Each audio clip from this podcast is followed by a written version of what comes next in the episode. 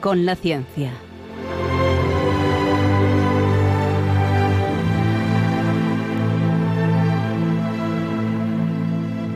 Dirigido por Javier Ángel Ramírez.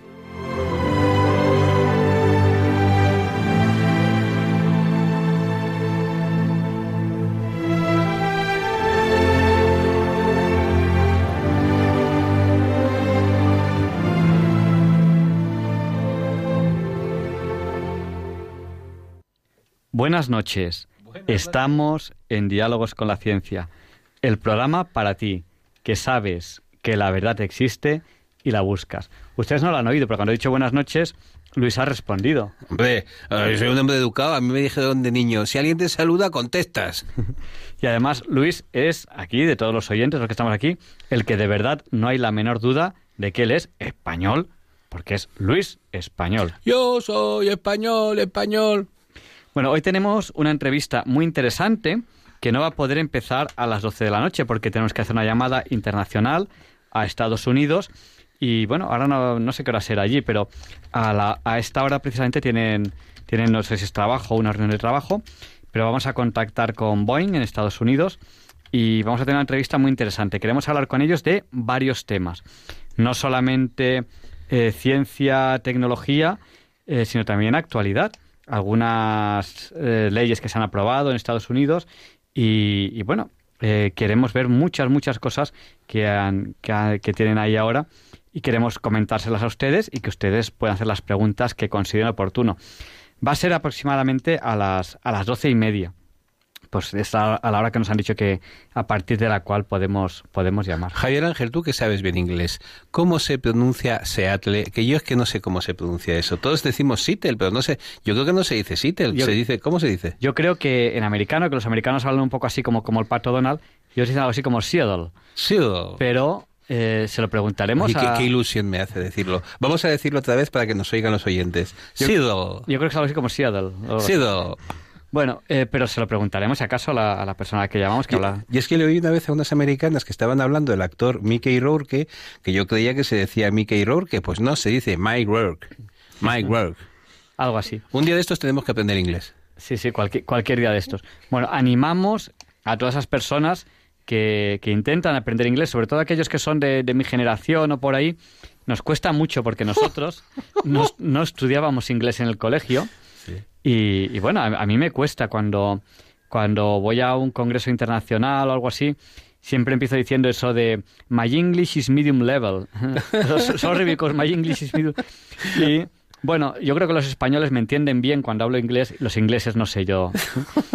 Y cuando me hacen preguntas yo siempre digo, por favor, despacito y tal. Despacito y tal. Despacito. Bueno, pues ya saben lo que les vamos a decir, que se queden con nosotros porque no van a encontrar un programa eh, más variado en todo el dial. Eso es lo, que, les, lo que les decimos siempre.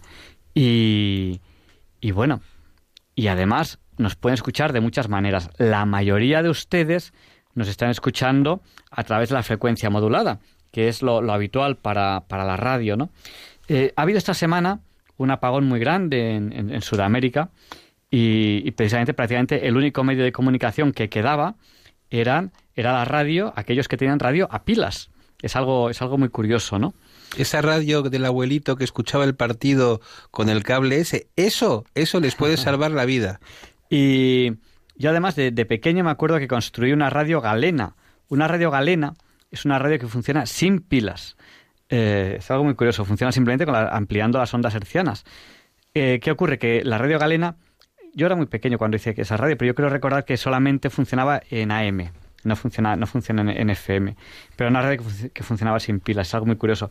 Si quieren en, eh, en internet ponen cómo construir Radio Galena y les viene cómo, cómo hacerlo.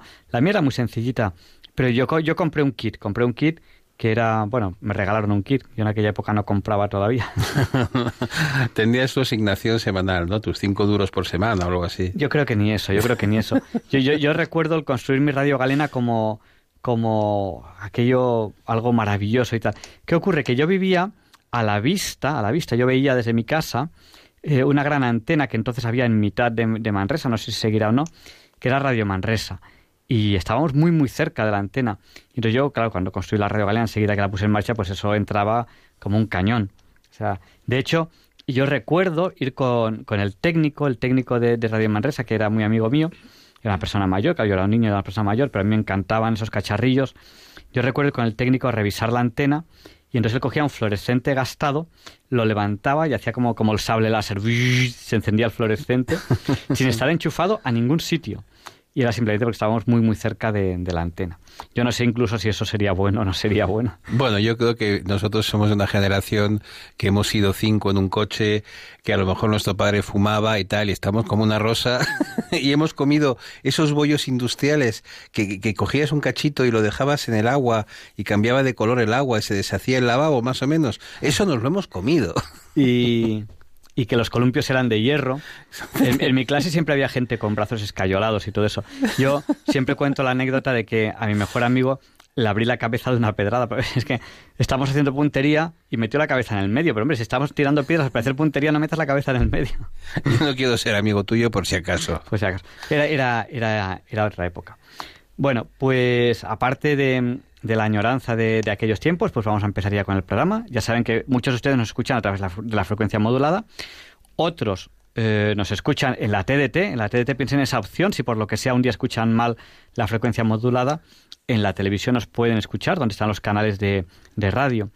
Eh, también hay mucha gente que nos escucha a través de apps, de aplicaciones para dispositivos móviles. Y también hay gente que nos escucha a través de internet en www.radiomaria.es. Ahí en el podcast tienen el histórico de, Radio María, que son muchos los programas que tienen ahí. Bueno, ya es la hora Bond, las 007, nos hemos entretenido un poco en la presentación. Pues enseguida volvemos con ustedes. Ya saben, quédense con nosotros porque hoy les tenemos preparada una entrevista interesantísima, aproximadamente a eso de las de las doce y media un poquito más. Pero ¿Les puedo dar sencillamente un avance? Un avance para, para poner el cebo, para que, se, para que se queden ahí colgados del aparato. El avance es lo de siempre. En Diálogos con la Ciencia entrevistamos y preguntamos a quien nadie entrevista y pregunta. Es decir, a los que saben. A los que saben.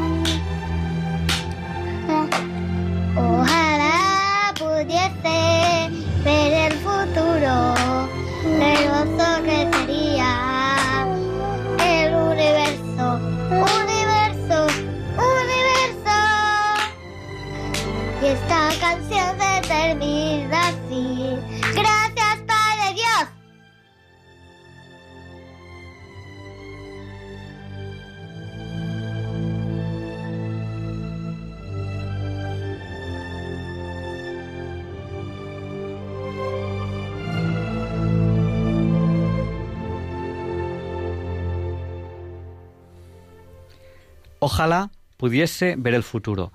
Este es el deseo de estos niños. Y bueno, también es el nuestro. Eh, y aquí estamos nosotros, gracias a, a, Dios, gracias a Radio María y gracias a ustedes acompañándoles desde hace ya mucho tiempo. A nuestros jefes, que son nuestros jefes. ustedes son nuestros jefes, o sea, Dios, Radio María y ustedes, al fin y al cabo. Y, gracias a Dios llevamos, y gracias a Radio María, gracias a ustedes llevamos aquí mucho tiempo acompañándoles. Eh, yo empecé en este programa, este programa creo recordar que empezó en octubre de 2006. Yo fui entrevistado a finales de febrero de 2007 y, conduzco este programa desde el 7 de agosto de 2007. O sea, bueno, ya 11 años, ¿no? 11 años y en agosto celebrarás los 12 años. Los 12 años con ustedes y... Si Qué bonita edad, 12 años. 12 años. Bueno, pues a ver si, si algún día llegamos a, que Diálogos con la Ciencia cumpla la, mayoría de edad. Muchas gracias a ustedes por, por, su fidelidad. Sabemos que hay muchos oyentes, muchos, que, que nos son muy fieles. Hemos recibido carta. Eh, ya saben que hay gente que, que, bueno, pues que le gusta más el papel. ¿A quién no le gusta el papel? ¿A quién no le gusta recibir una carta, carta que se pueda tocar? A todos nos gusta, ¿no? Pues nos han escrito a Paseos Lanceros número 2, con que pongan Radio María ya vale, pero si quieren pueden, poner Centro Comercial Primera Planta. Al 28, saben que todos los prefijos en Madrid empiezan con 28. Este es muy fácil de recordar porque es 28024 de Madrid. 24 porque son las horas que tiene el día, que estamos emitiendo todo el día. 28024 de Madrid. Radio María, Paso de los Lanceros 2, 28024 de Madrid. Muchas gracias, eh, María del Coro, te responderemos. Además, eh, muchas veces nos enviáis postales de, donde vivís y nos gusta mucho porque vamos viendo España. Incluso desde aquí, desde el estudio, pues vamos viendo España. Una postal preciosa de Donostia. Alguna vez he estado. Nunca he estado suficiente tiempo como para ver todo lo que quería ver, pero sí que he estado varias veces trabajando. Entonces, bueno, lo, bueno de trabajar es que a veces se viaja, lo malo es que se viaja con poco tiempo para ver no cosas. visitas nada. Pero bueno, he estado un par de veces, he comido muy bien porque además, como sabíamos trabajar el día entero, pues llegábamos la noche anterior, siempre salíamos a tomar unas tapitas, que ahí las tapitas son muy buenas.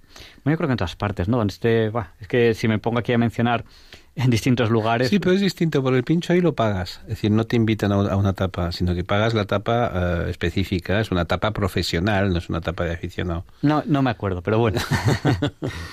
pero muchas gracias María del Coro y, nada. Eh, y ya saben que ya tenemos el WhatsApp del programa en marcha es el del 8. ¿Cuánto era 8 por 8? 64. Pues es el 64 9 8 8 8 8 7 1. Se lo repetimos por si no tenían papel y lápiz a mano.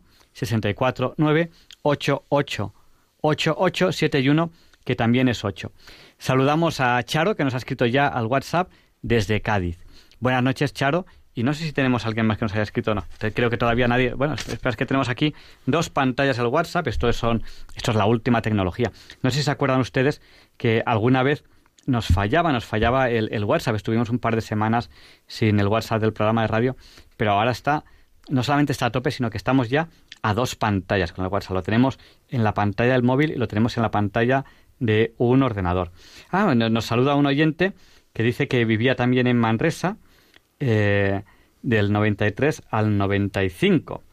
Eh, pues nada, pues le, enviamos un, fuerte abrazo, un fuerte saludo. Eh, yo viví... ¿Cómo, ¿Cómo se llaman los habitantes de Manresa? Uy, pues no lo sé. ¿Manresanos? Sí, manresanos, manresanos, creo yo. Yo creo que sí.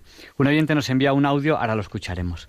Lo escucharemos porque ya es día 21, ya es viernes, quédense con nosotros, solamente les queda un día por madrugar y enseguida vamos a la entrevista. Pero de momento, Luis Antequera nos explica por qué hoy, 21 de junio, no es un día cualquiera. A lovely day today, and whatever you've got to do, I'd be so happy to be doing it with you. But if you've got something that must be done, and it can only be done by one, there is nothing more to say. It's a lovely day for saying it's a lovely day.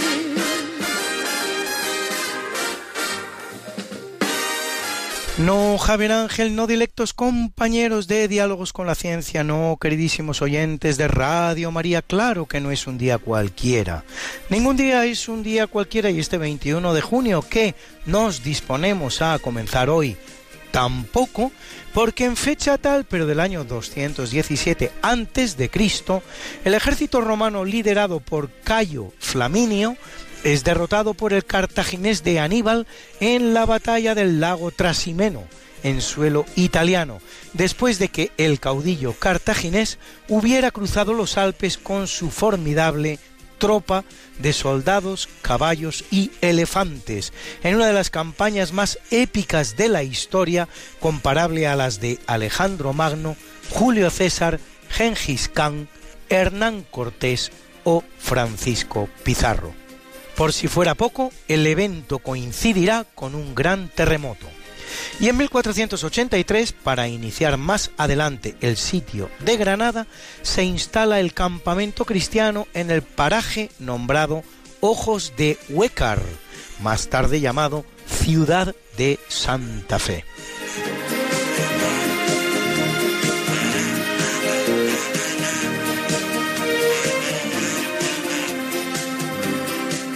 En 1791 el rey de Francia Luis XVI y su familia son detenidos en un control cuando intentan huir al extranjero, en plena Revolución Francesa. Para el monarca, reconocido por un guardia al comparar su rostro con la efigie de una moneda, representará a la postre su ejecución en la guillotina y más tarde la de su esposa María Antonieta también. La verdad es que cuando uno conoce la carnicería que se produjo durante la Revolución Francesa, se pregunta si realmente tenemos algo que celebrar.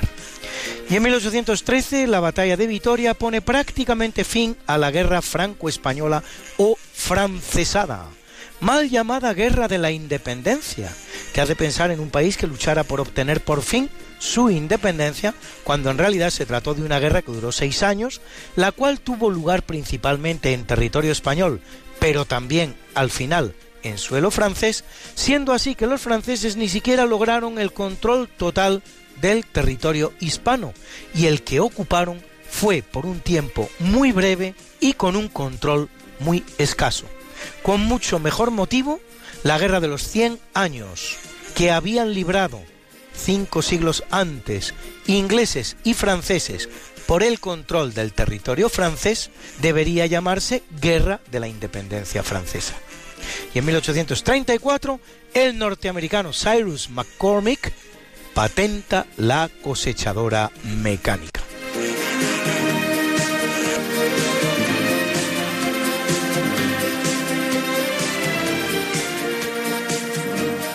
En 1929 en México se firman los acuerdos que ratifican el final de la llamada Guerra Cristera o Cristiada, conflicto que ha durado tres años y se inicia cuando el presidente de México, Plutarco Elías Calles, masón por cierto, intenta aplicar un decreto limitando el culto religioso, el cual va a generar un verdadero proceso de persecución religiosa, con una cifra final de víctimas de 250.000 personas en ambos frentes.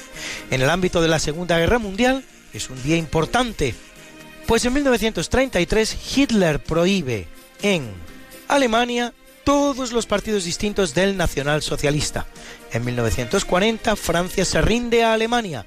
En 1942 la ciudad libia de Tobruk cae ante las tropas germano-italianas de Rommel.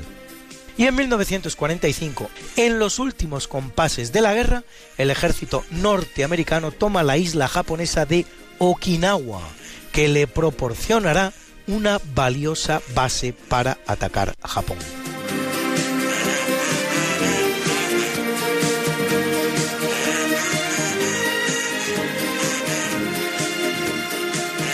En 1963 es elegido Giovanni Montini, más conocido como Pablo VI, vicentésimo sexagésimo segundo Papa de la Iglesia Católica, que reina 15 años, los que van de 1963 a 1978. Clausura el Concilio Vaticano II y pone en vigor muchos de sus mandatos, como el de las misas en lenguas vernáculas primer papa de la historia en salir de Europa y en visitar los cinco continentes. Y en 2002 la Organización Mundial de la Salud declara a Europa zona libre de poliomielitis. En 2006 se descubren dos nuevas lunas de Plutón, bautizadas como Nix e Hydra.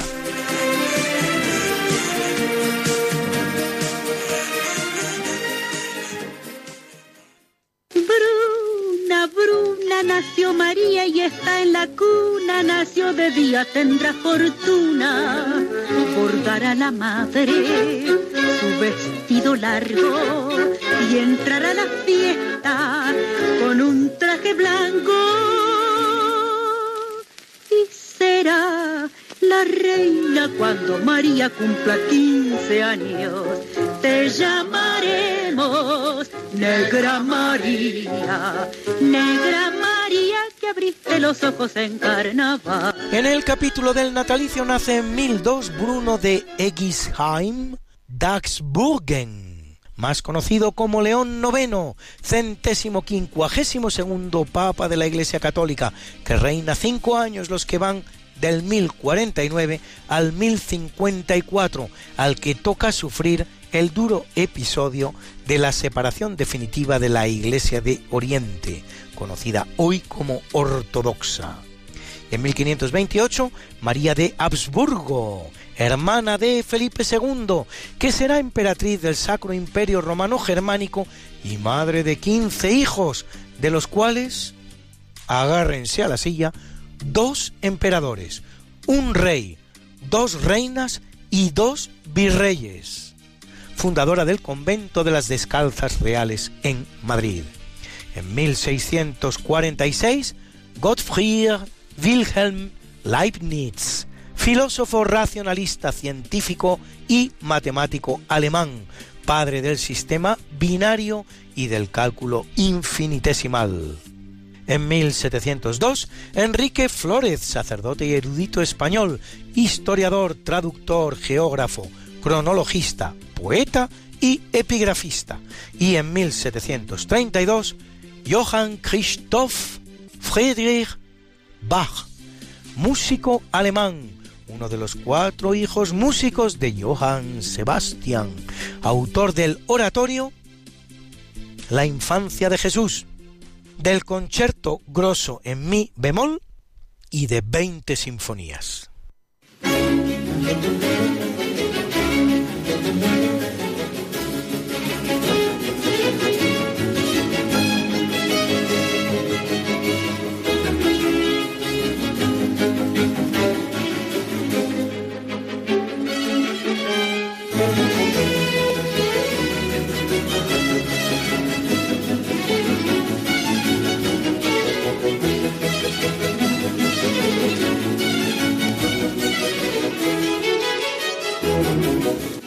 Sinfonía en re menor, Johann Christoph Friedrich Bach.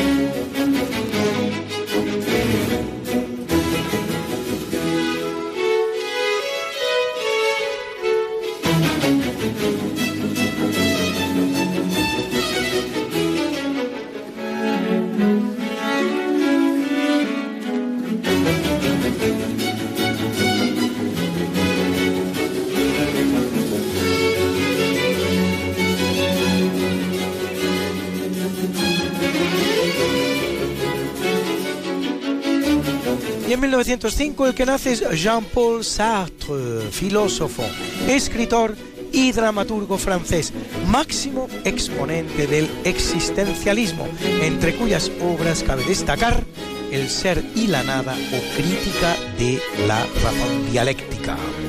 Y en 1914 el canadiense William Vickery, Nobel de Economía 1996 por sus contribuciones a la teoría de la información asimétrica, así llamada la situación que se da en un mercado en el que una de las partes cuenta con menos información que la otra.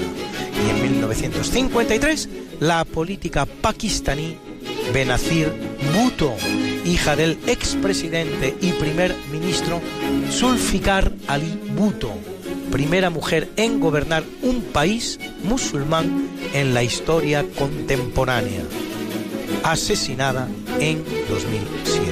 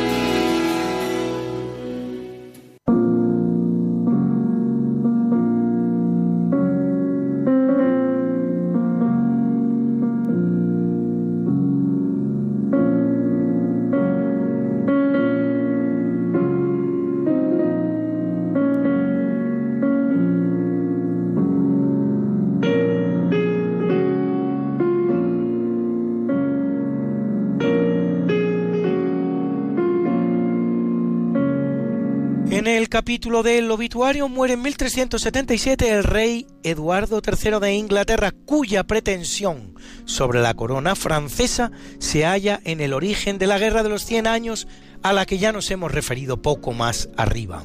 Y en 1527 el filósofo italiano Nicolás Maquiavelo, autor de la célebre obra El Príncipe, tratado de ciencia política basado en el personaje de Fernando el Católico el hombre más poderoso de su época, cuyo poder solo eclipsa una mujer, su mujer. Y en 1586 Martín de Azpilicueta, erudito sacerdote español conocido como el doctor Navarro, uno de los fundadores de la ciencia económica.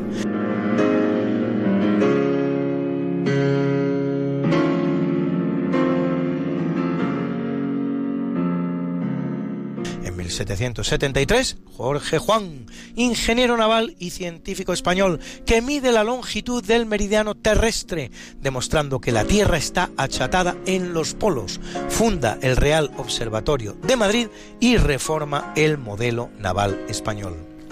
En 1898 el gran dramaturgo español Manuel Tamayo y Baus, autor de obras como Juana de Arco o España sin honra y en 1908 el gran compositor ruso Nikolai Rimsky-Korsakov, una de las figuras de la escuela nacionalista rusa, entre cuyas obras cabe destacar la Obertura de la Gran Pascua rusa o la Suite Sinfónica Sherezade.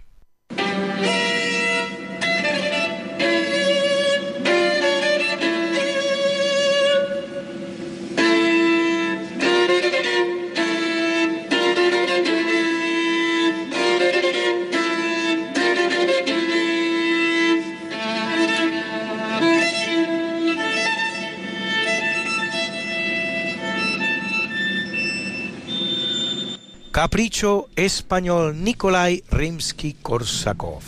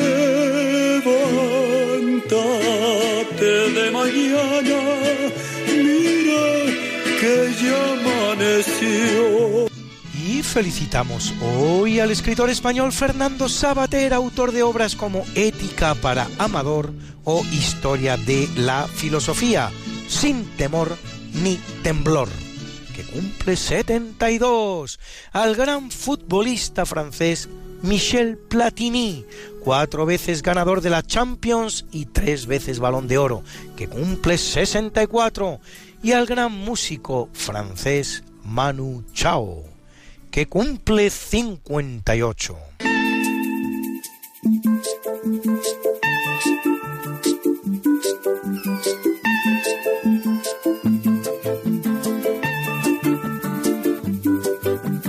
Mama was queen of the of the Congo. Deep down in the jungle, I start banging my first bongo.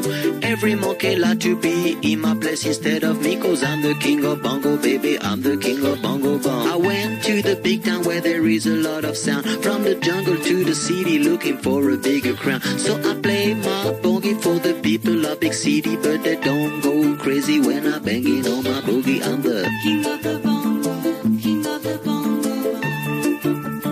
Hear me when I come,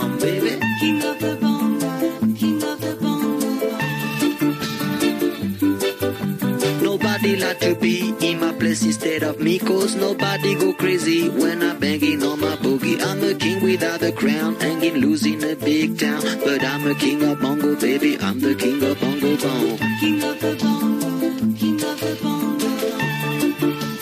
Hear me when I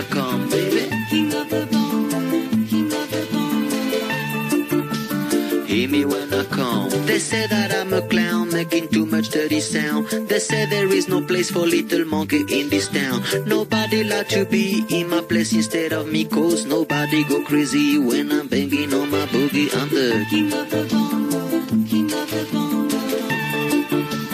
Hear me when I come, baby. King of the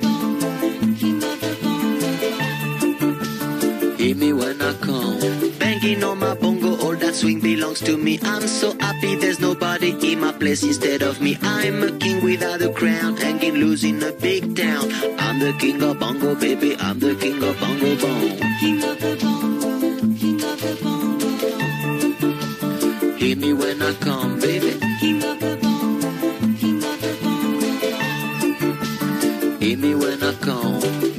was queen of the mambo, Papa was king of the Congo. Deep down in the jungle, I start banging my first bongo. Every monkey like to be in my place instead of me, cause I'm the king of bongo, baby. I'm the king of bongo bong.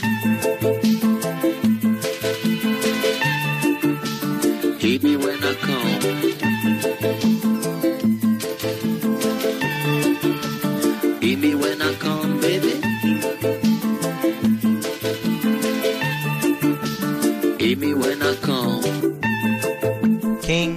The Bango.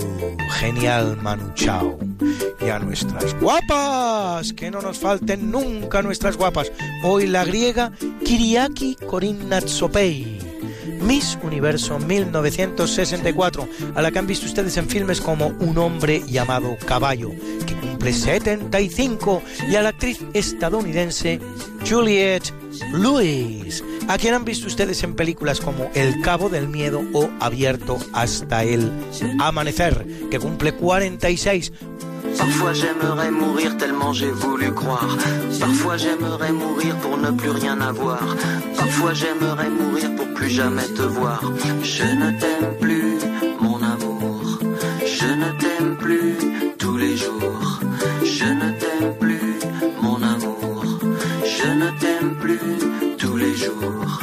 Parfois j'aimerais mourir tellement y a plus d'espoir.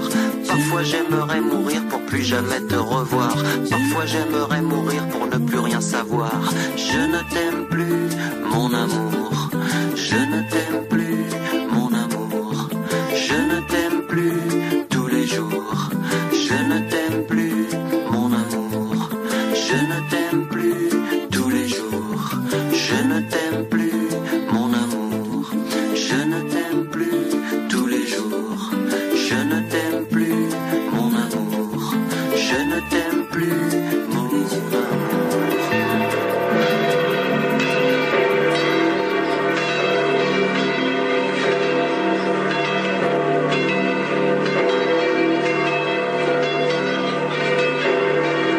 celebra la Iglesia Católica a Rufino, Marcia, Ciriaco, Apolinar, Albano, Tecla y Basilisco, mártires.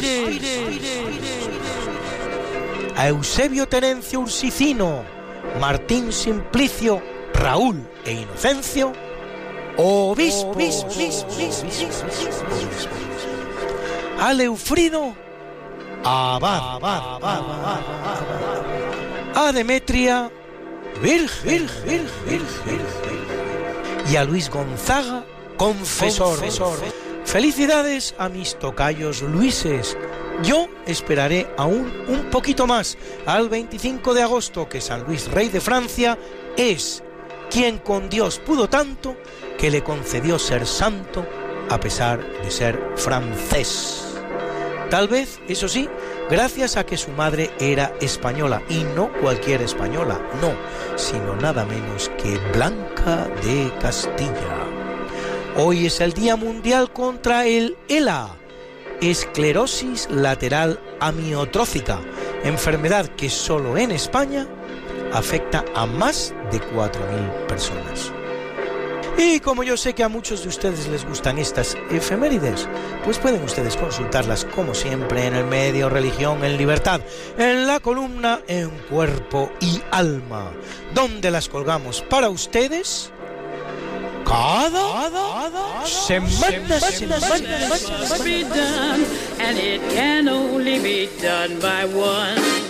There is nothing more to say,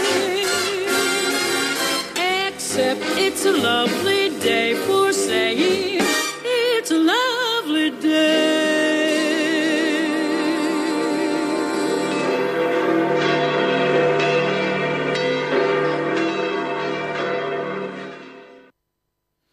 Bueno, pues vamos a empezar ya la entrevista.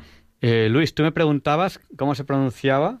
¿Cómo se pronuncia Seattle? Es decir, ¿cómo se dice? Seattle, Seattle, Seattle? No, ¿Cómo se pronuncia? Pues nosotros, no sé si somos muy listos o no, pero los que sí que son muy listos son ustedes, nuestros oyentes. Hombre. Y ya nos lo han desvelado. Este es el audio que nos han enviado por WhatsApp al 649888871, que es el WhatsApp de Diálogos con la Ciencia. Y nos explican que Seattle se pronuncia así. Seattle o Seattle. Así que vamos allá Seattle. con esta entrevista que espero que les guste y la presentamos con la sintonía que ustedes conocen bien, con la que presentamos siempre la entrevista de la semana.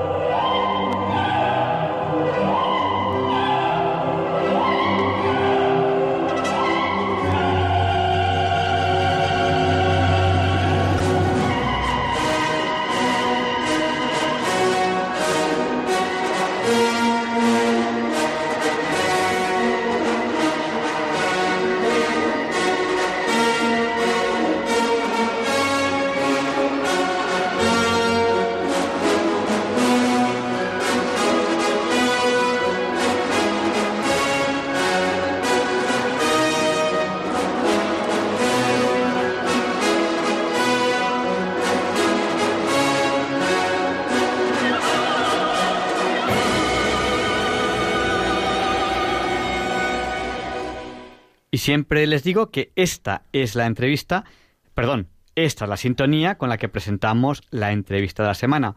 Y hoy tenemos aquí en directo desde Estados Unidos, desde Seattle, no sé si lo he pronunciado bien, a Javier Herrero. Él es ingeniero aeronáutico español que lleva ya muchos años trabajando ahí. Eh, buenas noches, Javier. Buenas noches, Javier Ángel. Eh, he dicho... Pues yo creo que sí lo has, sí lo has pronunciado bien, ¿eh? Seattle. Seattle. Mm. Y hemos dicho muchos años. ¿Cuántos años llevas ya trabajando en Estados Unidos desde aquella primera vez que fuiste? Que yo recuerdo que, que desde España, pues tus amigos te, te despedimos y te deseamos la, la mejor suerte. Y yo creo que la suerte mala, mala no ha sido. Yo creo que han ido las cosas muy bien. Sí, no me puedo quejar. Pues mira, yo llevo 24 años en la industria aeroespacial, de los cuales 21 en Estados Unidos y 14 en Seattle. Bueno, pues Seattle, que casi, casi podríamos decir que es, bueno, no sé, no sé si le llamáis el, el lago o, o, la colina de la, de la tecnología, ¿no? ¿Cómo, ¿Cómo se le llama esa zona? Uh -huh. Bueno, la, el tradicional Valle de la Tecnología es Silicon Valley, que está en California, como uh -huh. vosotros sabéis. Ahora bien, eh, Seattle tiene es un gran centro tecnológico también. La, tiene varias compañías de tecnología muy importantes, ¿no? Por ejemplo, tiene la, lo que es Boeing, donde trabajo yo. Uh -huh. Luego tiene la, los cuarteles generales de Amazon y también de Microsoft. Esas son tres compañías así a bote pronto importantes, pero luego tiene otras de tamaño ya más reducido, como por ejemplo Starbucks, que es una compañía de café, pero que también tiene mucha tecnología para la distribución. De hecho, la, ese salto internacional de Starbucks dicen que no hubiera sido posible sin la utilización de las tecnologías, de nuevas tecnologías aplicadas a la gestión de, eh, eh, a ver, en inglés se dice inventory control, eh, gestión de stocks, ¿no? Uh -huh. um, inventarios, etcétera, ¿no? distribución, eh, proveedores. Entonces, Starbucks es otra gran compañía aquí en Seattle. También tienes Expedia, está aquí, la, la sede central está aquí. Tienes la segunda oficina más importante de Google en todo el planeta, está aquí en Seattle también. Y bueno, pues ya te digo, ya hay muchísimas, muchísimas industrias que, uh -huh de las que oyes hablar normalmente y que resulta que están aquí. Entonces sí es un centro de gran capacidad en tecnologías. Eh, hay muchísimos programadores. La gran diferencia con Silicon Valley es que Silicon Valley está más orientada a lo que llaman en España el emprendedor, ¿no? Es decir, que eh, Google está en Silicon Valley como eh, desde el punto de vista de los que inician los que iniciaron la compañía y los que trazan el el, la, el plan estratégico de la compañía etcétera. Pero luego aquí hay una oficina muy grande porque gran parte de la programación se hace aquí. Es decir que Seattle es una es un centro muy grande para programación mientras que Silicon Valley tiene mucho más de lo que son lo, el cerebro de esa industria no.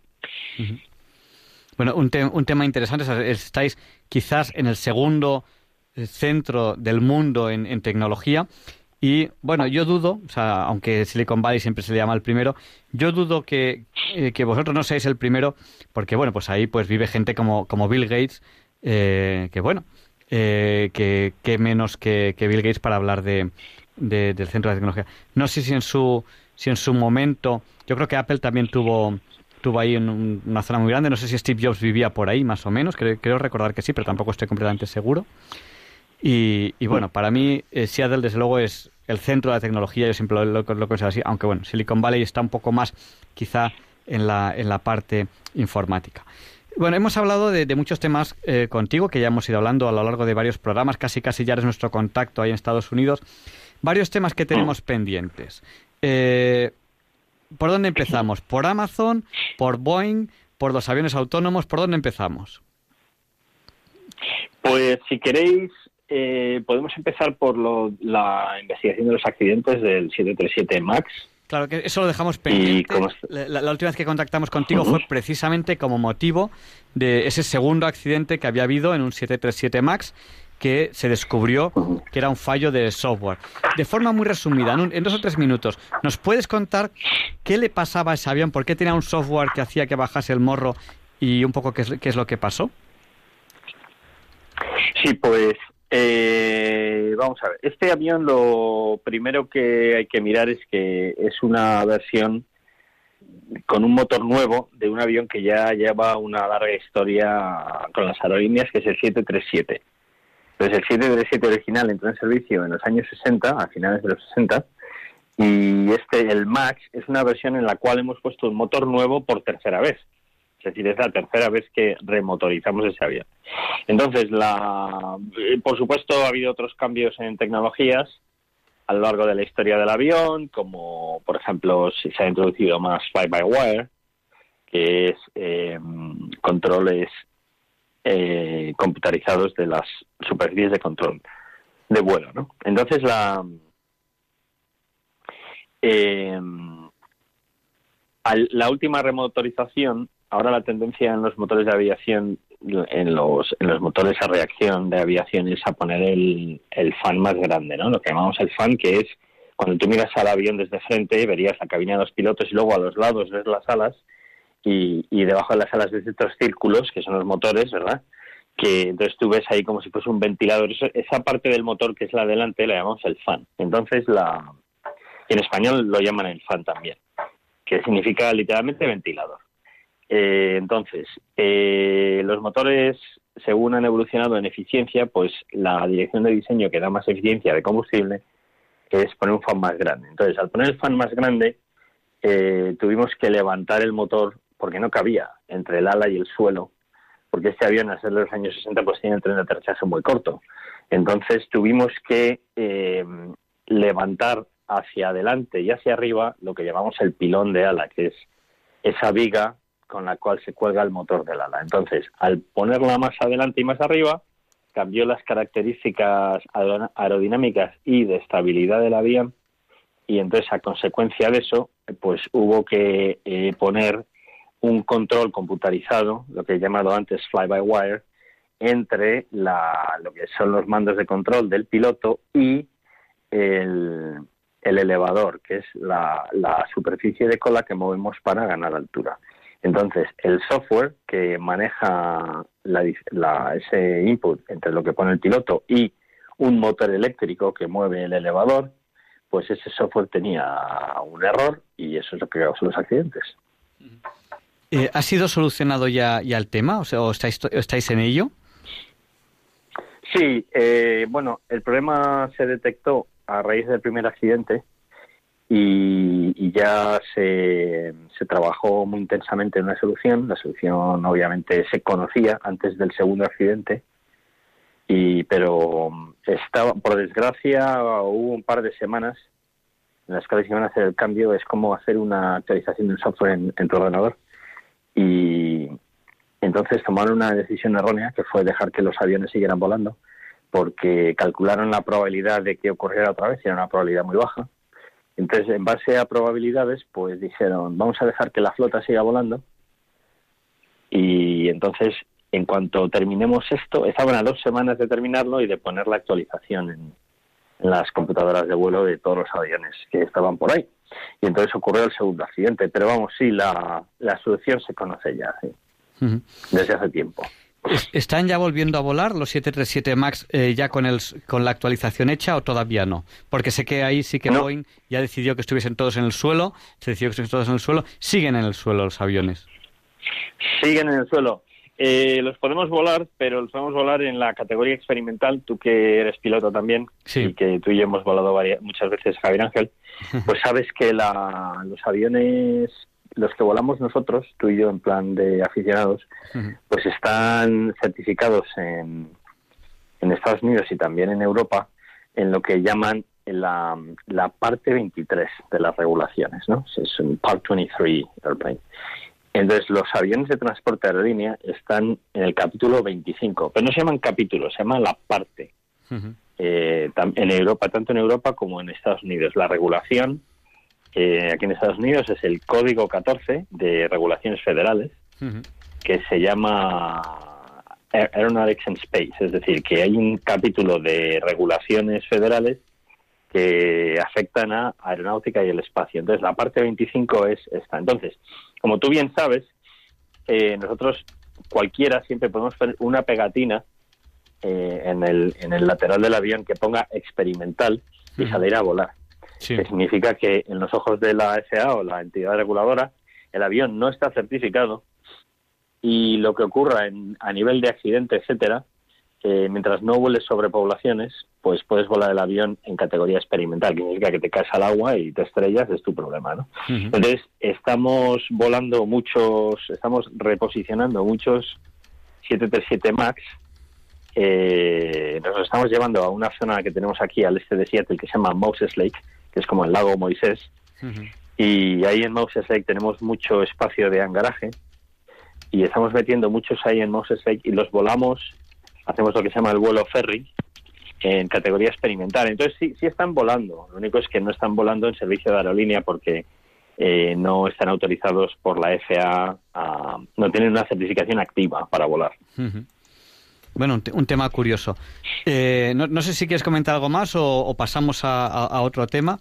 Eh, que Luis quería preguntar algo. Sí, quería preguntarle algo a don Javier y es que hemos hablado del hecho de Silicon Valley, del, del hecho de la concentración de industrias en Seattle, pero la cuestión es por qué. Es decir, ¿qué es lo que hace que las industrias, que empresas inmensas, se concentren en un determinado lugar? ¿Son cuestiones fiscales? ¿Es la presencia de universidades? ¿Cuál es la razón? ¿Por qué esas empresas no están, por ejemplo, en Madrid o en Barcelona o en Sevilla? Sí, sí, pues eso es una pregunta muy buena porque de verdad yo pienso que España tendría la oportunidad de atraer esos trabajos y esto hay, hay básicamente hay dos razones, ¿no? Eh, y podríamos decir tres. Una es eh, pues simplemente de manera tradicional, es decir, es como si si me preguntas por qué está la, empresa del jamón serrano toda en España, pues bueno, pues que es la tradición española, ¿no? Sí. Entonces hay empresas aquí americanas que son de están aquí por razones puramente tradicionales. Eh, en el caso de Microsoft es un poco extraño porque Microsoft realmente fue una, una rama de IBM que es muy interesante que el, el que era por entonces jefe de IBM decidió que estuviera a miles de kilómetros de su de, de, su central, sus centrales corporativas en la costa este, y lo hicieron, eh, esto dicen en los años 80, con la idea de que querían que una empresa por separado desarrollase lo que es el PC, ¿no? el personal computer, y los sistemas operativos para los ordenadores pequeños, y quería que estuvieran separados de la empresa original de la IBM porque pensaba que la propia cultura corporativa que estaban en lo que se llamaba el mainframe, ah, por aquel entonces, que era una computadora muy grande con muchos terminales chiquititos que se, que se conectan, pensaban que la propia cultura iba a, iba a matar, iba a eliminar esta nueva iniciativa que era el PC. El PC ¿no? Entonces, eh, tenemos una razón es por lazos tradicionales, ¿no? Por ejemplo, como el jamón de jabugo. La segunda razón, porque están buscando una cultura en particular. Y entonces, el ejemplo de ese de Microsoft es, un ejemplo muy claro. Es decir, que se querían separar de la costa este americana, donde había empresas antiguas, con muchas estructuras rígidas corporativas, mucho caciqueo. Querían hacerlo en un sitio donde hubiera la libertad de empezar de cero y que nadie preguntase nada y que entonces las cosas florecieran por su valor tecnológico, no por jerarquías preestablecidas de, de caciqueos y de jefes que se pisotean el producto los unos a los otros. Bueno, entonces, esa es la razón número dos, que es cultura. Entonces, por esa razón tienes eh, Seattle para programación y tienes Silicon Valley para estrategia en tecnologías de la información. Es una cuestión cultural. En Silicon Valley tienes la cultura de que eh, se permite fallar, es decir, que si tú consigues que alguien te pague una idea, digamos que eres el que empezaba a hacer WhatsApp, ¿no? Sí. Y que por cierto WhatsApp no surgió en Silicon Valley. WhatsApp lo desarrolló un individuo en Ucrania, pero bueno, eso es otro capítulo. Supongamos una empresa como WhatsApp, eh, que son empresas con muchísimo riesgo, ¿no? O sea, es decir, que hay muchísimas de esas que inician su andadura y luego resulta que muy pronto desaparecen porque se quedan sin dinero o porque la gente no les gusta utilizarlas o por un error de enfoque, lo que sea, ¿no? Entonces, en, en Silicon Valley existe la cultura de eh, alojar y eh, alentar el tomar riesgos y gastar el dinero de los inversores eh, simplemente buscando cosas nuevas, sin tener temor a fallar. Y eso, entonces eso es la razón número dos, que es pura cultura, ¿no? Y eso es algo que desgraciadamente falta en España. Falta cultura de inversión, falta cultura de, de que se te permite fallar y volver a intentarlo, caer y levantarte, caer y levantarte. Ahí en España, si consigues que alguien te invierta en algo y te pegas el batacazo a la, a la primera intentona, se acabó. Ya puedes ir a buscarte un trabajo en el McDonald's porque nadie te va a fiar otra vez, ¿no? Entonces eso es una cuestión cultural. Y por último, una yo, razón yo- que iba a yo- ser yo es- recuerdo que fui a, eh, a una conferencia que dio el fundador de Twenty, que, que es norteamericano, que contaba, era un chiquito súper, súper joven, la de veces que se había arruinado él, siendo tan joven, en proyectos que nunca llegó al final y de repente acertó con Twenty y se hizo, se hizo bastante millonario. Disculpa que te he Claro, cortado. claro. Claro, no, no, no, no, me parece bien. Esto, y eso es exactamente, y como, como digo, es una cuestión cultural, es una cultura, ¿no? Eh, y contrólame, Javier Ángel, con el tiempo, porque no sé cuánto. Dime, tenemos cinco minutos más para desarrollar este tema. de- porque de- me estáis preguntando. Sí, desarrollamos Dime. esto en... Nada, lo, lo que consideres oportuno, no te preocupes. Esto es un diálogo y, Bueno. y luego daremos, daremos paso a los oyentes. Lo que nos dé tiempo y lo que no nos dé tiempo, pues otro día. Porque, de acuerdo, de acuerdo, porque me estáis preguntando unas preguntas tan interesantes. Sí, porque sobre estoy las que esper- llevo esperando el tercer punto, el tercer punto, que estoy aquí pendiente. sobre las que estoy reflexionando tanto, he reflexionado tanto tiempo durante Sí. mi carrera, Sí. por- porque viniendo de España y pensando, hay que ver la cantidad de gente inteligente que hay en España, que esto que tenemos aquí lo, lo estarían haciendo mejor, ¿por qué no se lo darían a ellos? Bueno, el tercer punto, A ver. que son lo que, lo que, lo que te iba a comentar, que son economías de escala. Es decir, Sí. aquí en Seattle tienes una, una población permanente de programadores porque Microsoft es una empresa de programación, punto.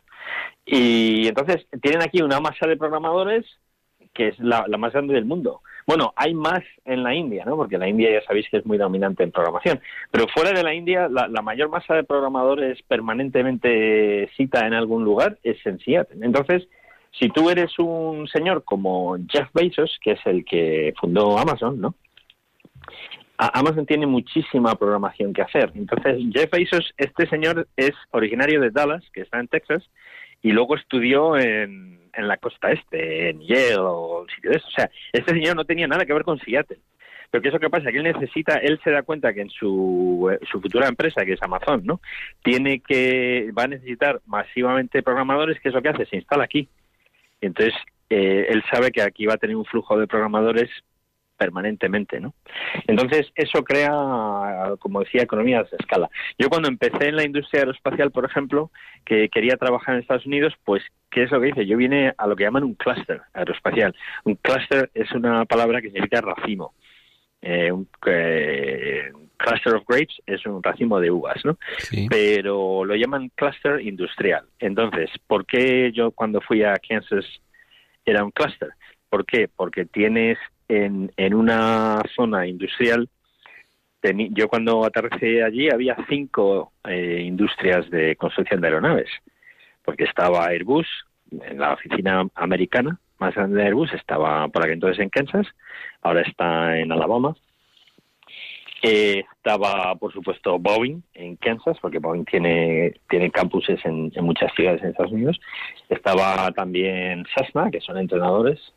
Estaba Beechcraft, también entrenadores. Y estaba también Learjet, ¿no? Entonces tienes una zona en la cual hay cinco industrias que se dedican a la construcción aeronáutica. Entonces, cuando yo me presenté aquí como diseñador de aeronaves, por mi carrera de diseño aeronáutico, pues eh, ¿Por qué lo hice ahí eh, de manera intencionada? Porque sé que si hay uno que le pegan las vacas flacas y me tiene que despedir, automáticamente me contrata el otro. O eso si estamos de vacas flacas. Si estamos de vacas gordas, pues se ponen a pujar por los diseñadores, ¿no? Entonces esa es la esa es la idea, ¿no? Entonces es lo que lo que llamamos economías de escala, ¿no? Y bueno, ¿y qué tal? Eh, eh, no sé si quieres comentarnos algo más de este tema. Si no, te iba a preguntar yo un poco por los aviones autónomos y qué tal las ideas de Amazon que tenían, aparte del reparto de paquetes, que es lo que quizá la gente más conoce por la propaganda de televisión, que es el dron para un paquete concreto, tienen un programa muy interesante de grandes cargueros, eh, grandes eh, comparado con el dron, o sea, aviones eh, relativamente grandes que iban a funcionar eh, sin piloto y que iban a llevar la carga pues eh, en trayectorias largas. ¿Qué novedades hay a ese respecto? Bueno, pues eso, efectivamente, esa es la, uno de los pasos estratégicos que está tomando Amazon. Ellos están construyendo su propia red de distribución aérea. Entonces, eh, por ejemplo, hace un par de días han anunciado que compraban 20 cargueros, ¿no? De los la versión 737 de carga.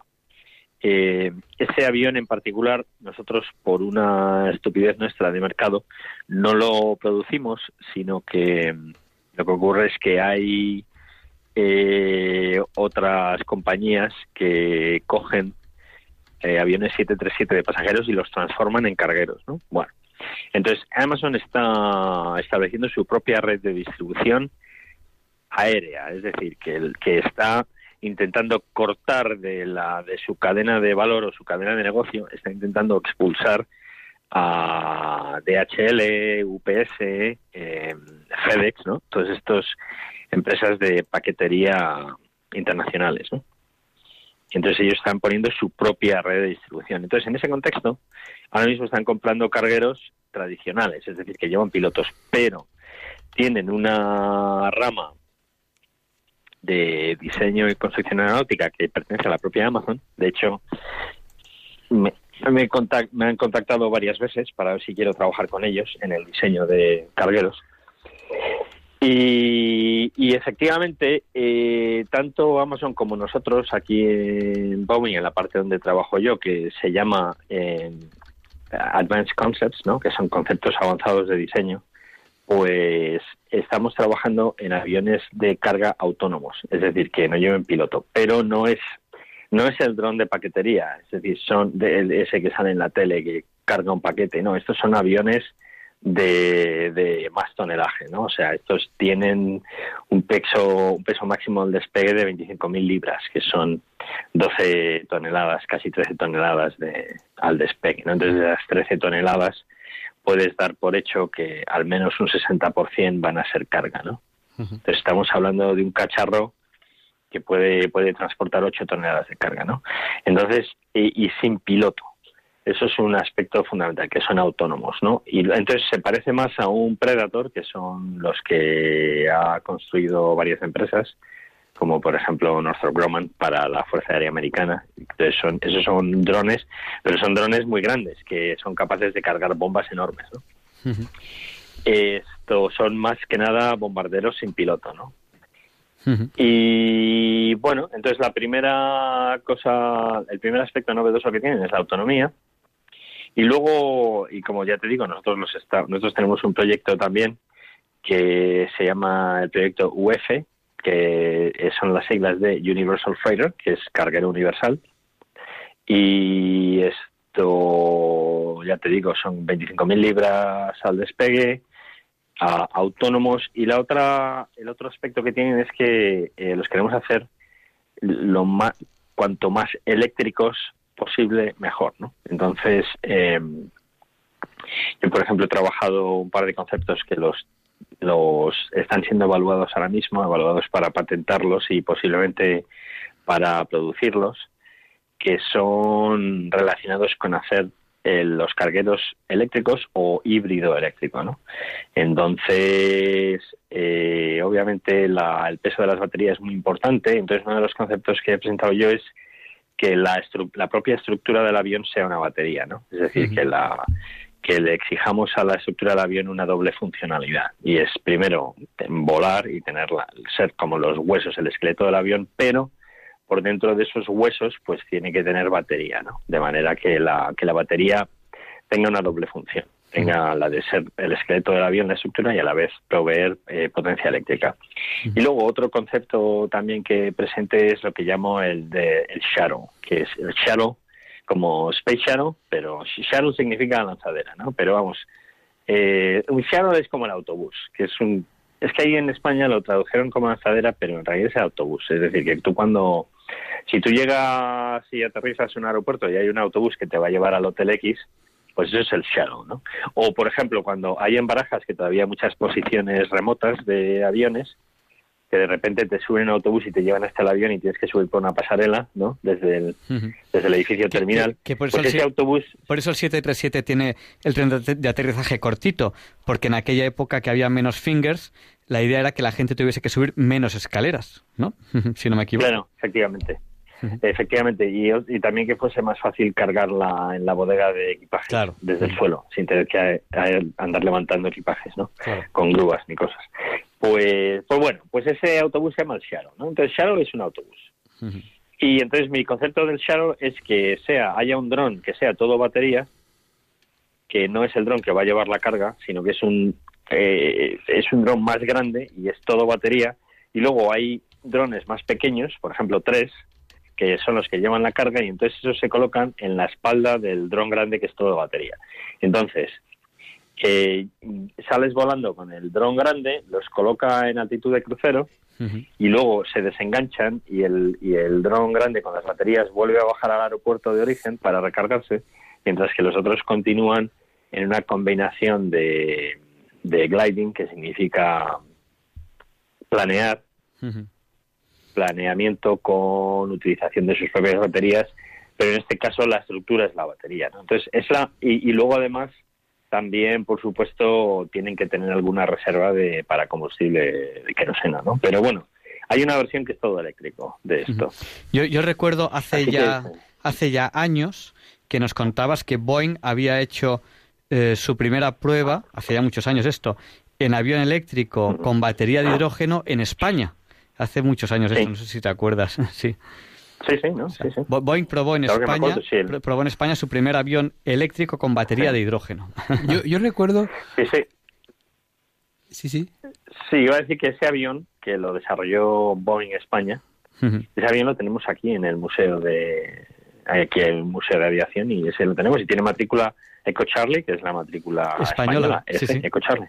Sí. Yo es que recuerdo que cuando empezó la industria nuclear, que es una industria eminentemente tecnológica, en que los costes pues se pueden controlar muy bien, de repente por los temas de seguridad los costes se iban incrementando, incrementando, incrementando, Mm. hasta el punto de que ahogaron ¿no? la, la industria y que bueno, pues que es casi ya subvencionada los temas de, de los seguros estatales y tal.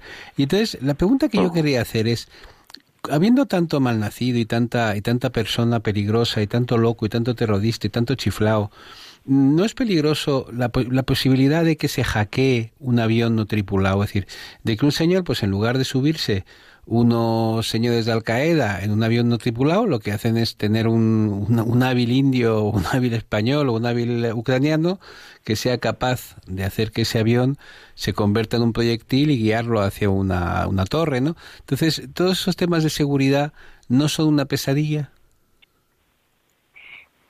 Pues sí, pues esa eso desde luego es sin duda una preocupación que tenemos en el diseño y entonces esto lo que se hace es que las frecuencias que van a controlar el vuelo de los drones están muy protegidas y luego además otra cosa que se hace es codificarla y en codificaciones encriptadas que son muy difíciles de, de, de desencriptar, ¿no? Entonces, eh, en eso la industria americana tiene mucha experiencia.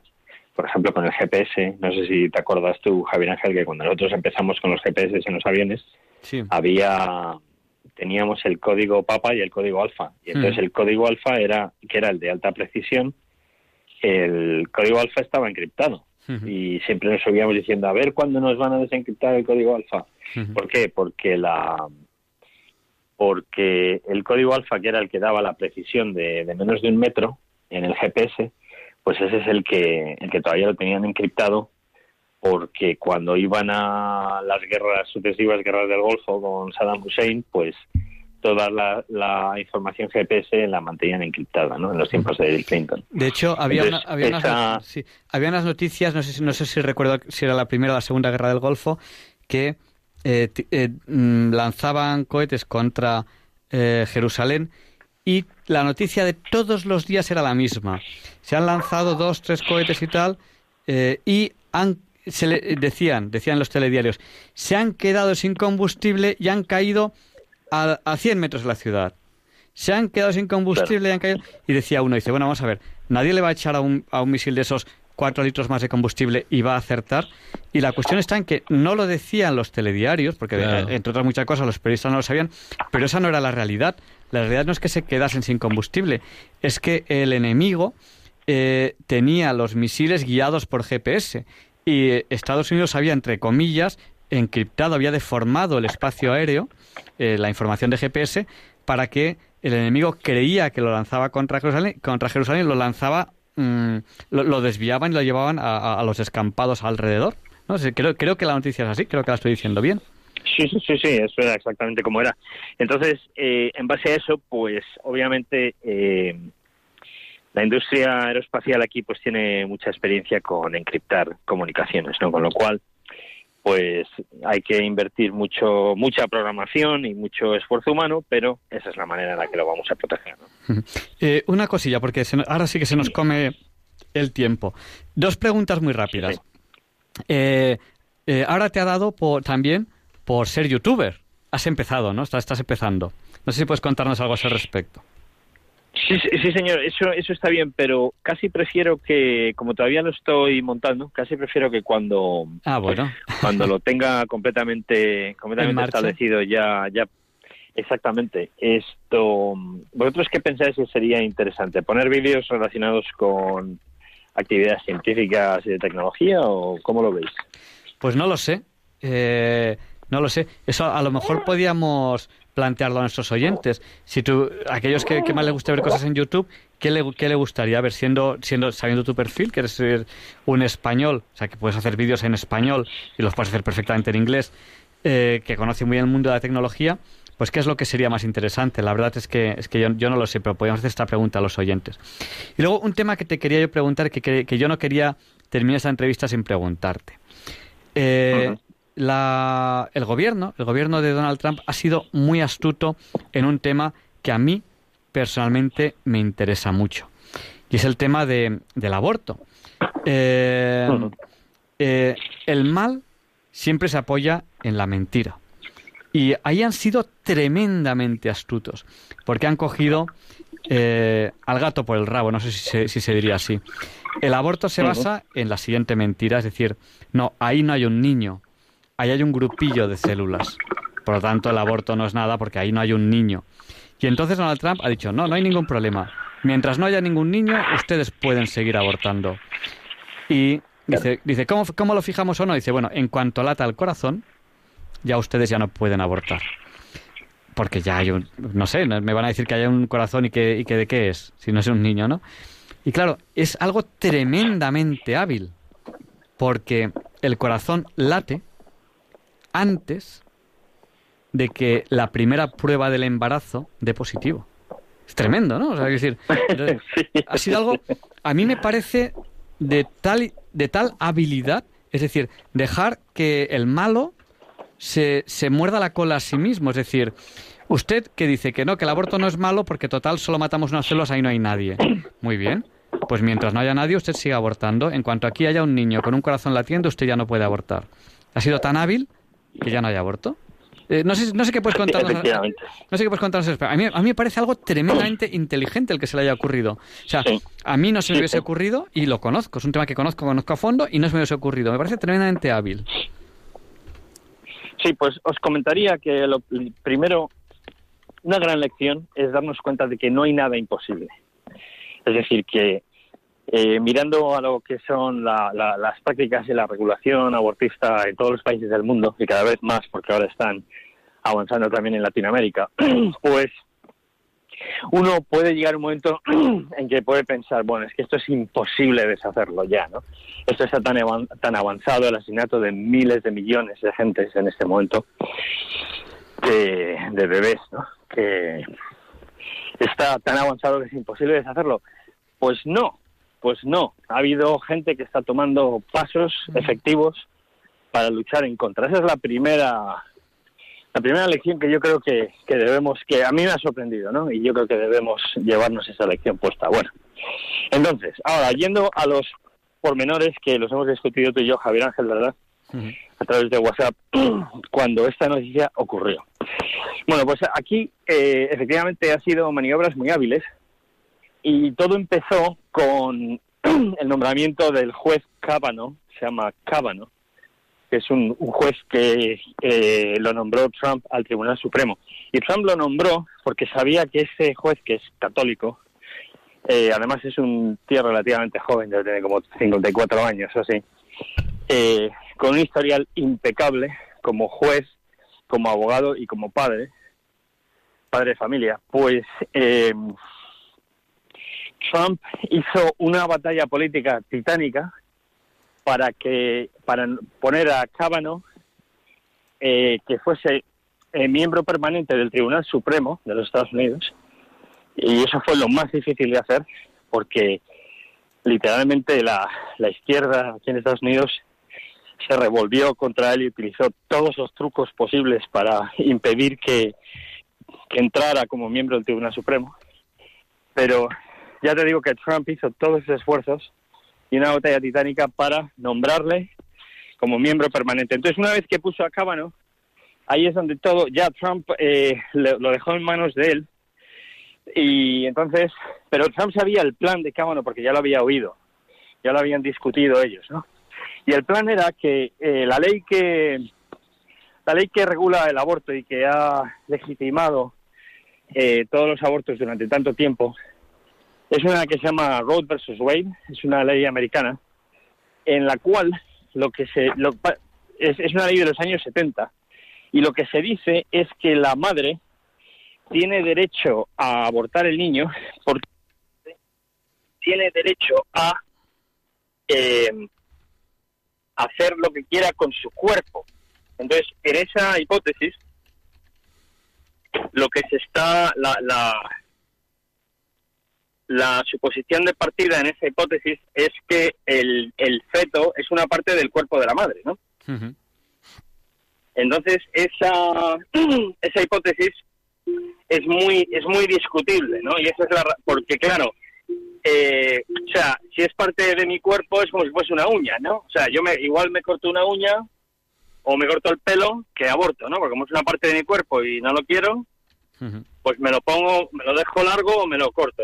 Entonces, esa suposición que era Roe versus Wade, que es completamente fallida desde, desde cualquier punto de vista, lógico, etcétera, pues eh, se dieron cuenta de que era muy difícil, como era una ley a nivel federal, era muy difícil cambiar esa ley, ¿no? Que además lleva desde los años 70, lleva ya más de 30 años eh, regulándolo todo. Entonces decidieron una estrategia que era ir ganándolo a través de los estados, es decir, que la ir a y eso era la estrategia de Kavanaugh, ¿verdad? Por eso Trump se lo dejó en manos a Kavanaugh, en sus manos para que él lo hiciera. Y entonces la estrategia es que, vale, vamos a dejar Roe versus Wade, pero los estados, eh, que en Estados Unidos son tienen muchísima autonomía, los estados, ellos pueden tener leyes locales de cada estado en los cuales los jueces locales dictaminen antes de llegar a nivel federal, con lo cual Roe versus Wade nunca interviene. Entonces, si tú digamos que tú eres una tú eres una persona que quiere abortar, entonces hay una, por ejemplo, la ley en Alabama que es la ley de los de los latidos, ¿no? que dice, vamos a ver, eh, el feto es una parte de tu cuerpo como si fuese una uña, pero tú tu uña no tiene latidos, ¿verdad? Por eso te la puedes cortar. Entonces, ¿cómo sabemos si esa uña es parte de tu cuerpo o no? Bueno, pues si tiene vida independiente, por ejemplo, latidos, pues entonces ya podemos dictaminar que no es parte de tu cuerpo. Entonces ya, una vez que la cosa tenga latidos, tú a mí no me puedes decir que esto es como una uña, porque una uña no tiene latidos, ¿no? Con lo cual se considera un individuo independiente y Roe versus Wade no está en actuación porque no es una parte de tu cuerpo. Entonces, ¿qué es lo que pasa? Que eso es, eh, al poner esa ley a nivel de Estado, ¿qué es lo que ocurre? Que alguien que quiera abortar en el Estado, por ejemplo en Alabama, eh, se lo impiden porque le dicen esta es la aplicación de la ley, es decir, que esto no es una uña, y entonces no puedes abortar. Entonces, si esa persona quiere revocar el dictamen de un juez de, de un tribunal este, de un Estado, la única manera de, de revocar eso es ir a nivel federal, con lo cual, pues para la mayoría de las, los usuarios, de la gente a pie, pues es una tarea titánica, ¿no? Entonces, metiendo esa cuña entre medias, pues eh, como dices tú, han hecho esa maniobra tan inteligente de, de poner una objeción a través de los latidos a la, a la ley de Roe versus Wade, que, que es, es un escudo muy efectivo. Entonces, desgraciadamente no, no son un gran número de estados en este momento, son solamente... Pero es un número de estados que va creciendo. De momento son Al- Alabama, eh, Ohio, eh, Georgia, ah, Missouri y hay un par de hay un par de ellos más que se me, se me están olvidando. Sí, yo eh, quiero comentar un par de cosas a los oyentes. O sea, desde yo, yo mismo, eh, conductor de diálogos con la ciencia, es una persona claramente a favor de la vida. Considero que el aborto es el mal y prueba de ello es que se basa en la mentira, en mentiras como esto forma parte de mí o estos son unas células que no tienen entidad propia. Eh, el bien no tiene que basarse en la mentira. Cuando algo se basa en la mentira, evidentemente es el mal.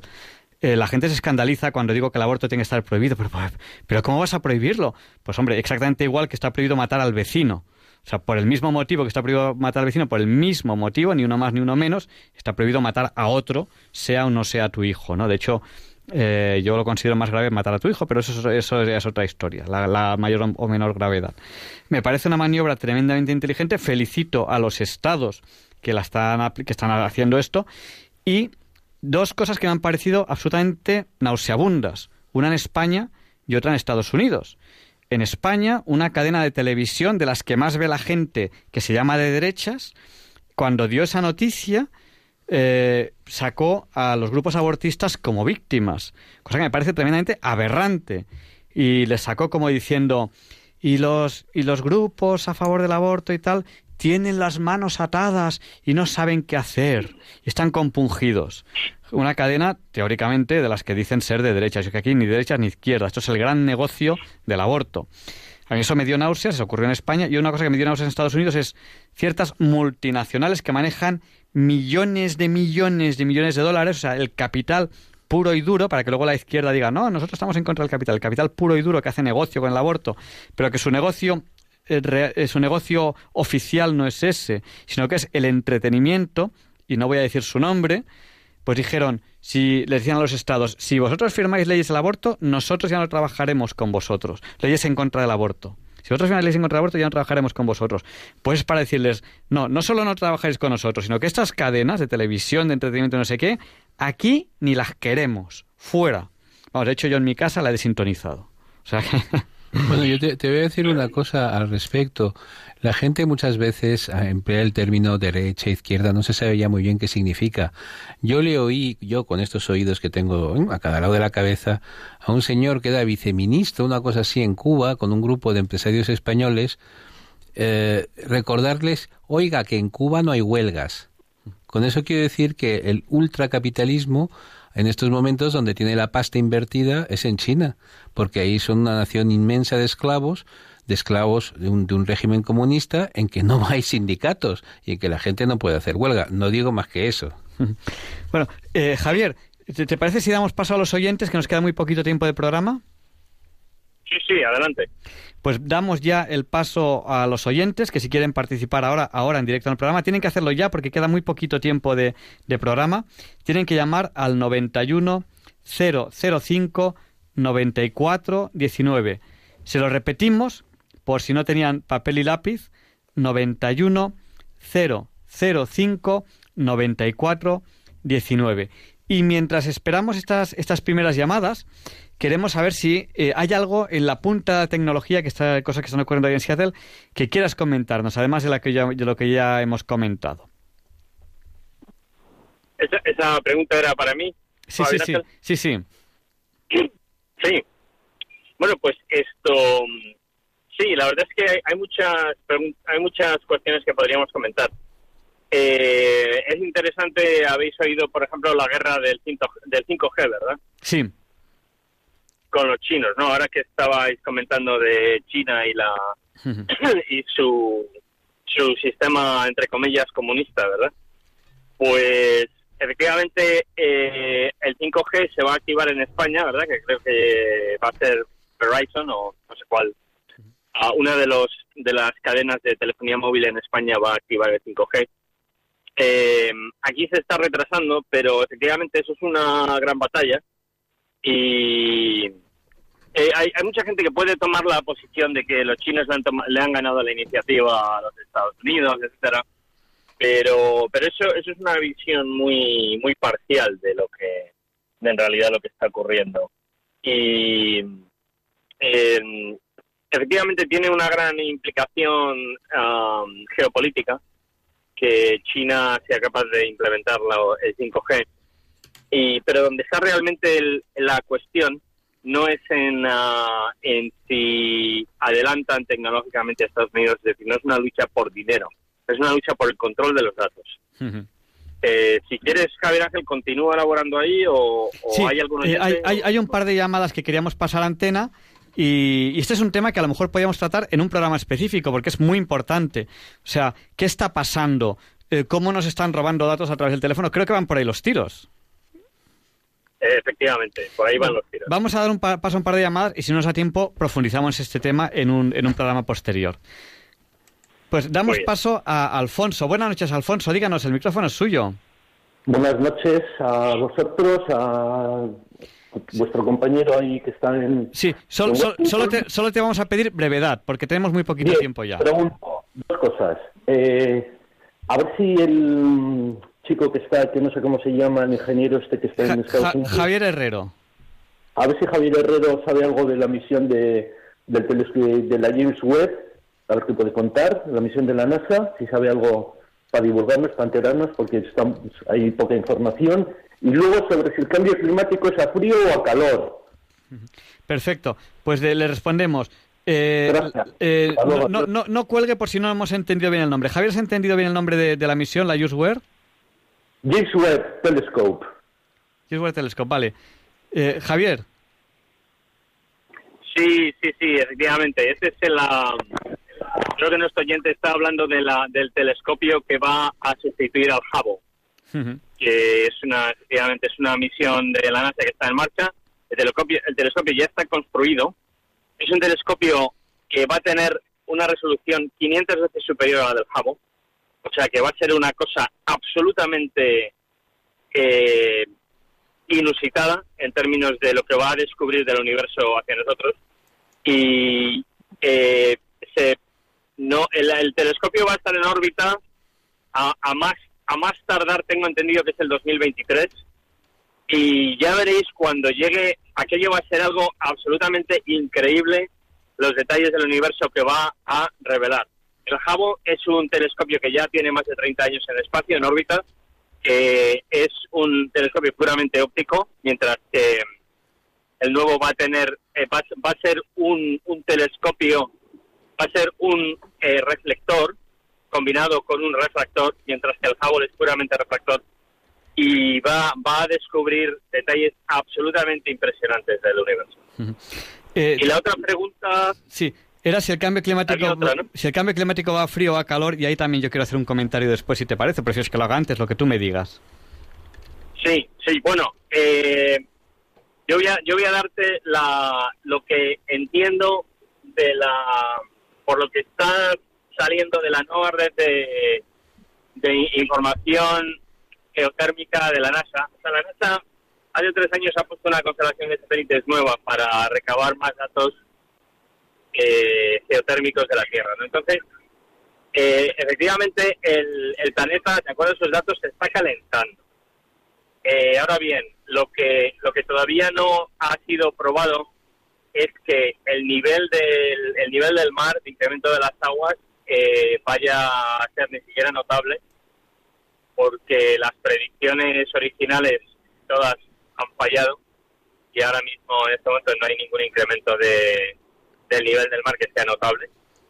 Luego, otra cosa que se está notando es que la, eh, la capa de hielo en el Ártico está disminuyendo, el casquete polar, sin embargo, está aumentando en el Ártico, lo cual, eh, junto con evidencia magnética de los, de los polos magnéticos del planeta, eso combinado con eh, evidencia magnética, lo que está indicando es que hay un ligero cambio en el eje de rotación de la Tierra con respecto a la órbita de la eclíptica. Entonces, como digo, la teoría ahora mismo está confirmado que hay calentamiento, eh, pero los efectos catastróficos no están probados y se piensa que las previsiones de efectos catastróficos eh, van a van a reducirlas.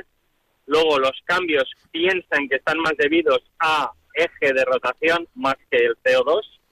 Y por último, la predicción de muchos científicos ahora mismo es que eh, estamos en un máximo local de temperaturas que va a girar y va a llevarnos a una nueva glaciación. Ahora bien, no saben si va a ser en un intervalo de mil años, dos mil, etcétera, pero ha habido ya 18 glaciaciones en las cuales Europa ha estado cubierta de hielo, por ejemplo, hasta llegar a España, el casquete polar ártico, y se piensa, ha habido 18 ya de esas, y se piensa que la época caliente entre glaciaciones está a punto de terminar y el planeta va a girar, va a conducirse hacia una nueva glaciación. Eso es a, largo plazo. Javier, yo me atrevo a decir una cosa muy breve y espero que sea clara, aunque sea breve. Y, si quieres me corriges porque puede que no estemos de acuerdo. El cambio climático, por lo menos tal y como nos lo cuentan aquí en la televisión española, es mentira. Científicamente hablando, no es lo que nos cuentan los medios de comunicación españoles. No sé si estás de acuerdo o no estás de acuerdo conmigo o, te reservas el comentario.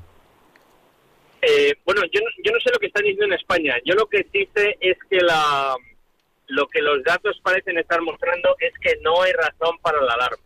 Es decir, que todas las cosas que se achacan al cambio climático no hay manera de probarlas y además es que las previsiones en esa tendencia no se están manifestando, es decir, no, no está habiendo subida de los niveles del mar, no está habiendo, no está habiendo destrucción de la vida marina, no está habiendo incremento, no está habiendo disminución neta en la cantidad de hielo, porque lo que está deshaciéndose en el Ártico se está formando en, en la Antártida, y con lo cual sí hay un cierto calentamiento, pero no tiene efectos catastróficos en absoluto.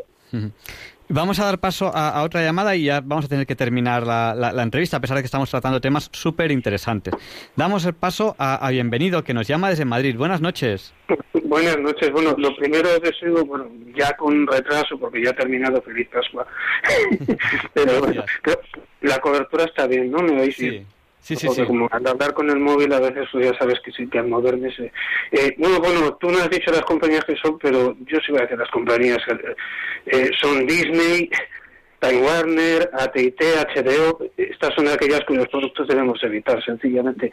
Tú no las has querido decir yo, yo a los niños hay, un par de, cadenas.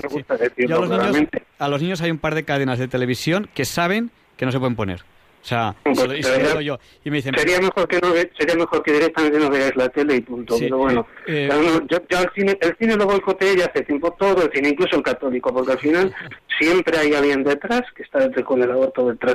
Entonces, mm, no, sirve de nada. Mañana, por ejemplo, se puede empezar por boicotear Toy Story, vale, muy bien, pero no sirve de mucho si te vas a ver luego la siguiente película Marvel, que también es de Disney, o la siguiente película de Star Wars, que también es de Disney. Y entonces es mejor directamente no ver nada y estar... Porque, mira, las películas te puedes enterar por la Wikipedia, te cuentan enseguida los argumentos. O sea, yo llevo viviendo así y además lees el argumento y dices, tampoco me he perdido nada, es la misma historia de siempre. Tal personaje muere, tal personaje vive, ya está. Y ya lo resucitarán, porque verdad, como son personajes. Entonces, mm, más que nada por Disney, Disney tiene un montón de cosas.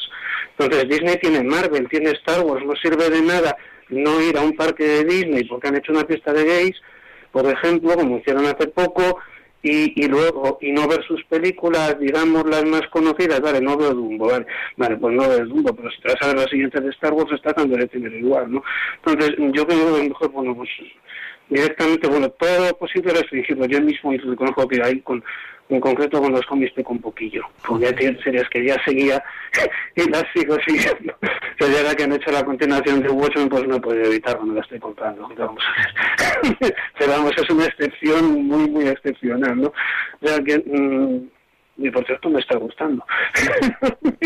Vamos a ver, todos tenemos algún pecadillo, pero que en lo posible, pues bueno, más que tener en cuenta es lo que tú, a lo mejor pues decir, bueno, pues no voy a Disney, pero pero si voy a ver una película de Star Wars o tal, pues se está dando el dinero lo mismo.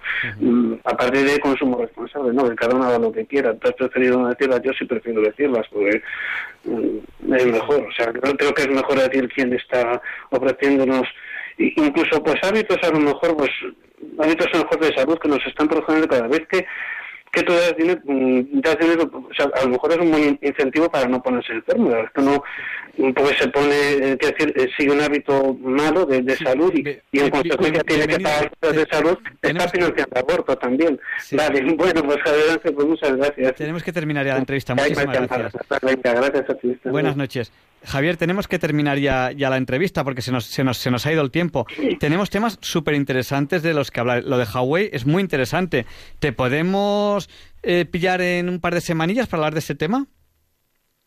Sí, sí, sí, encantado, Javier, con mucho gusto. Es un tema del máximo interés. Señores, no, eh, yo uso mucho el teléfono móvil eh, por mi trabajo, por, porque me gusta, y es un, un aparatito que tiene sus cosas buenas, pero ahora mismo es el gran hermano. El teléfono móvil, que no es el teléfono móvil, sino las empresas del teléfono móvil, saben exactamente lo que hacemos, cómo lo hacemos, todos nuestros gustos, si vamos a misa, si, qué películas vemos, lo saben todo sobre nosotros. Y, y por ahí van los tiros. No sé, no sé si lo he resumido suficientemente bien de forma breve. Yo creo que sí, Javier, yo creo que esa es la gran discusión y, y, toda esta reacción tan fuerte a, lo de Huawei lo revela. Pues muchísimas gracias y, y, en, un, en, poquito tiempo tenemos que hablar de ese tema. Muchas gracias Javier y buenas noches, gracias por atendernos a, estas horas. ¿Qué hora es ahí ahora en Estados Unidos? En Seattle, donde estás tú, porque pues sí. Porque Estados Unidos tiene varios usos el, el, tuyo. Sí. Sí, ahora mismo estoy uh, conduciendo ya, no sé si lo oís, para ir a recoger a mis hijos del colegio y son las 5 menos 20. De la tarde. Pues un abrazo muy fuerte, saludo a tus hijos y tenemos que hablar del tema este de Hawái, que es un tema interesantísimo. Muchas gracias. Buenas noches. Igualmente, muchas gracias.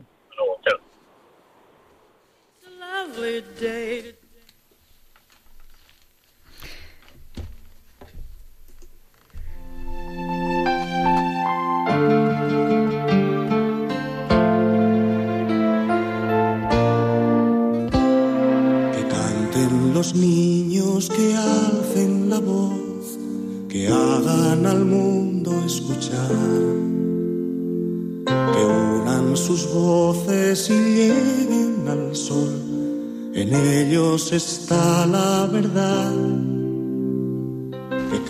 Good evening and welcome to this session. A preguntas sencillas a conceptos complejos.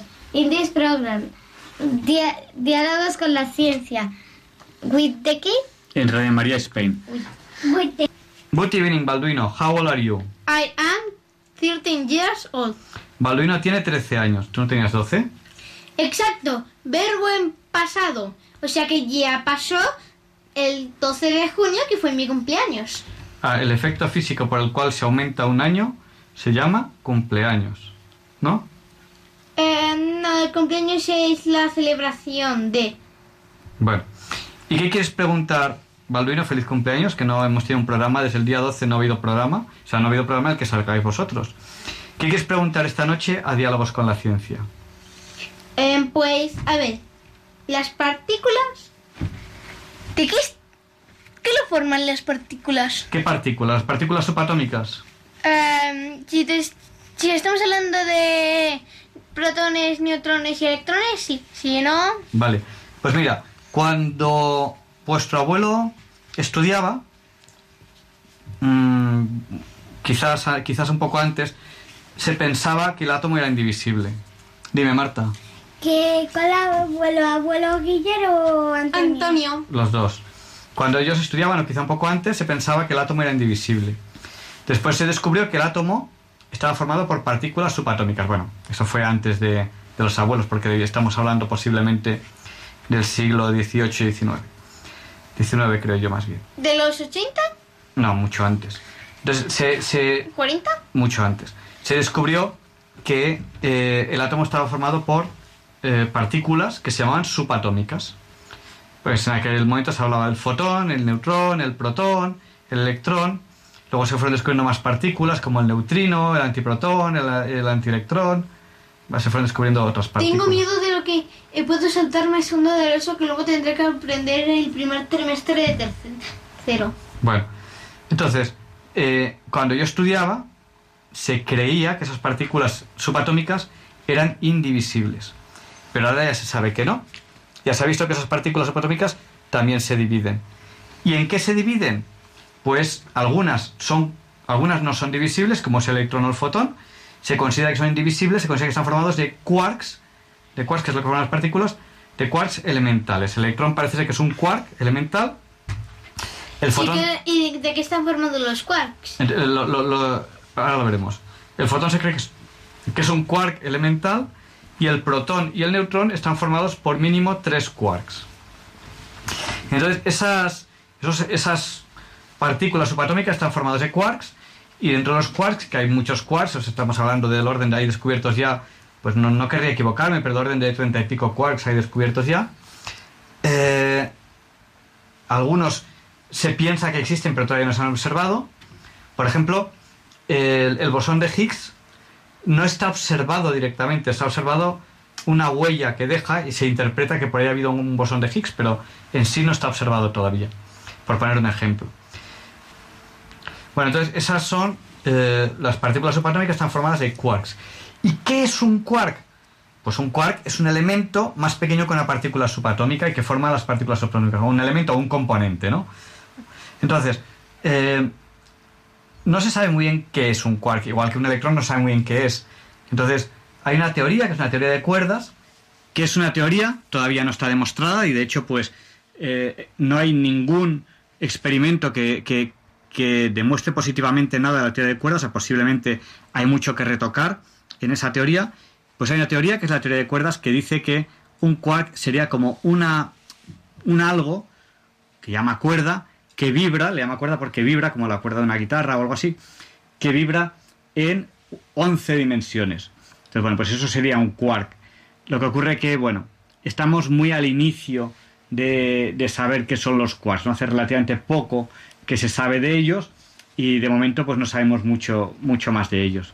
¿No, Balduino, más o menos con eso respondo a tu pregunta? Eh, respondes a mi pregunta, pero no sé de qué están hechos los quarks. Pero eso no es mi pregunta, vamos. Claro, eh, nadie, nadie lo sabe ahora mismo. Se piensa que es algo que vibra en 11 dimensiones, pero nadie sabe de qué están hechos. 11 dimensiones, eso no es posible porque las tres tienen... No sé cómo hacer más dimensiones. Bueno. En plan, si doy un brazo, ¿hago una dimensión más? No. Eh, nosotros nos movemos en las tres dimensiones del espacio, que en las cuales los cuerpos macroscópicos en este eh, nos, podemos mover después del Big Bang. Después del Big Bang se crearon, se crearon tres dimensiones, se pueden haber creado otras, otras cantidades. Para los cuerpos macroscópicos hay tres dimensiones. Para los quarks, los físicos hablan de 11, pero es una teoría que todavía no hay nada demostrado. ¿Pero cómo es posible eso de 11 dimensiones? Bueno, eh, hay que estudiar mucha física para llegar a entenderlo. De momento confiamos en ello, ¿no? Pero vamos, yo creo que la teoría de cuerdas todavía falta mucho por descubrir y se corregirán muchas partes. Habrá partes que se verá que hay que corregir. Hay mucho, yo entiendo, entiendo que estando tan al principio habrá mucho que habrá que corregirlo. Espero que no haya que, empezar de cero, que puede ser, que se demuestre que toda, la teoría de cuerdas es falsa, a veces pasa en, en la ciencia, y hay que volver a empezar, podría ser. Pero entonces ya habría otra, otra teoría que la sustituiría en principio. Estamos en ello, estamos empezando en ese tema. Bueno, la física, yo no. ¿Vale? Vale, me toca. ¿Qué voy a preguntar? Y yo para que no me apaguen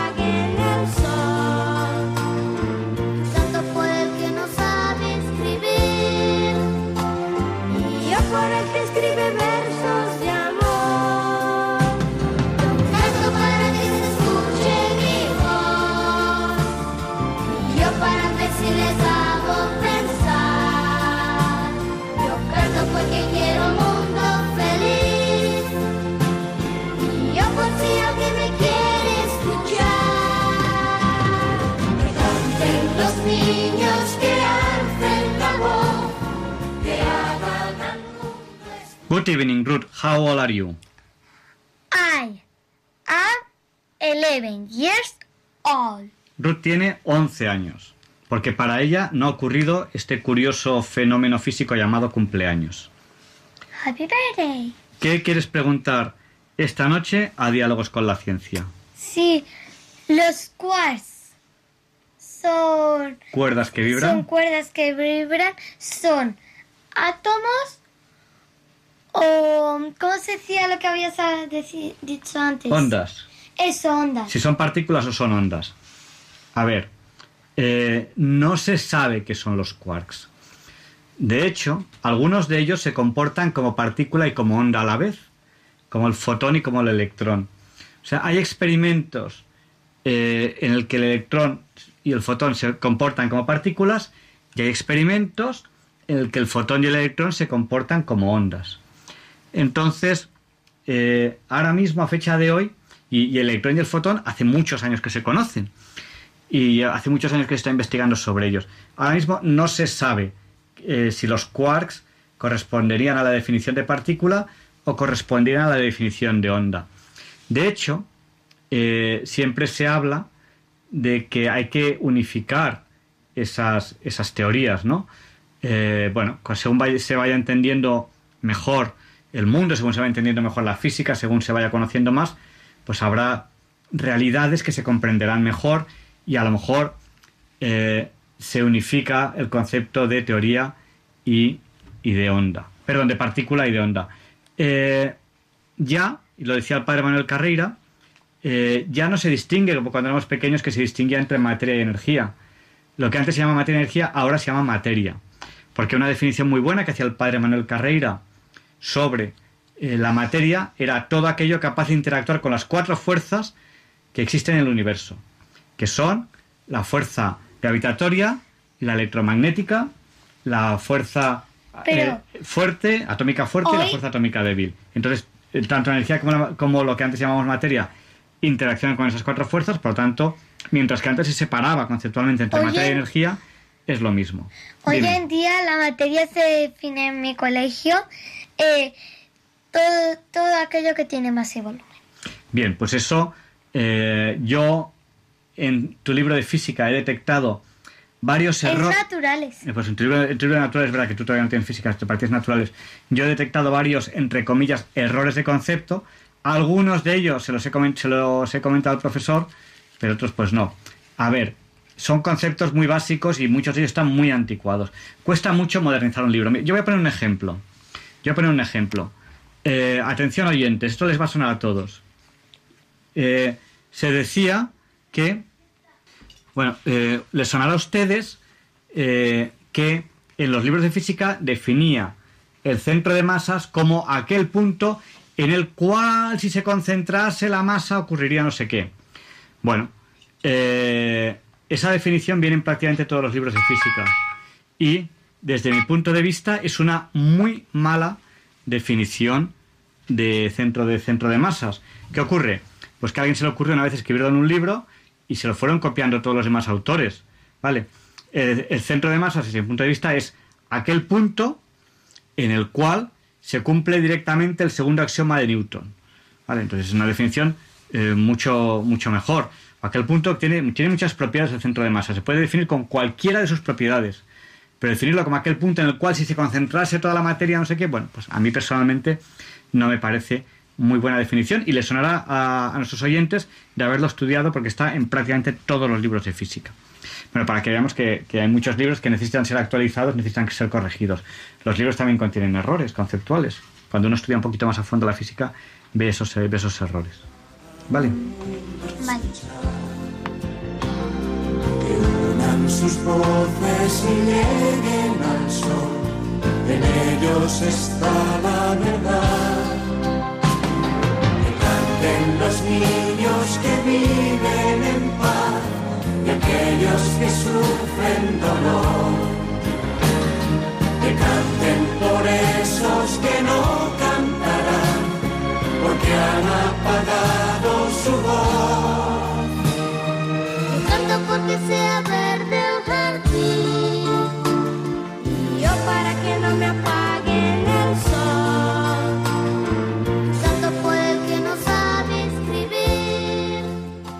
Good evening, Teresa. How old are you? I am nine years old. Teresa tiene nueve años.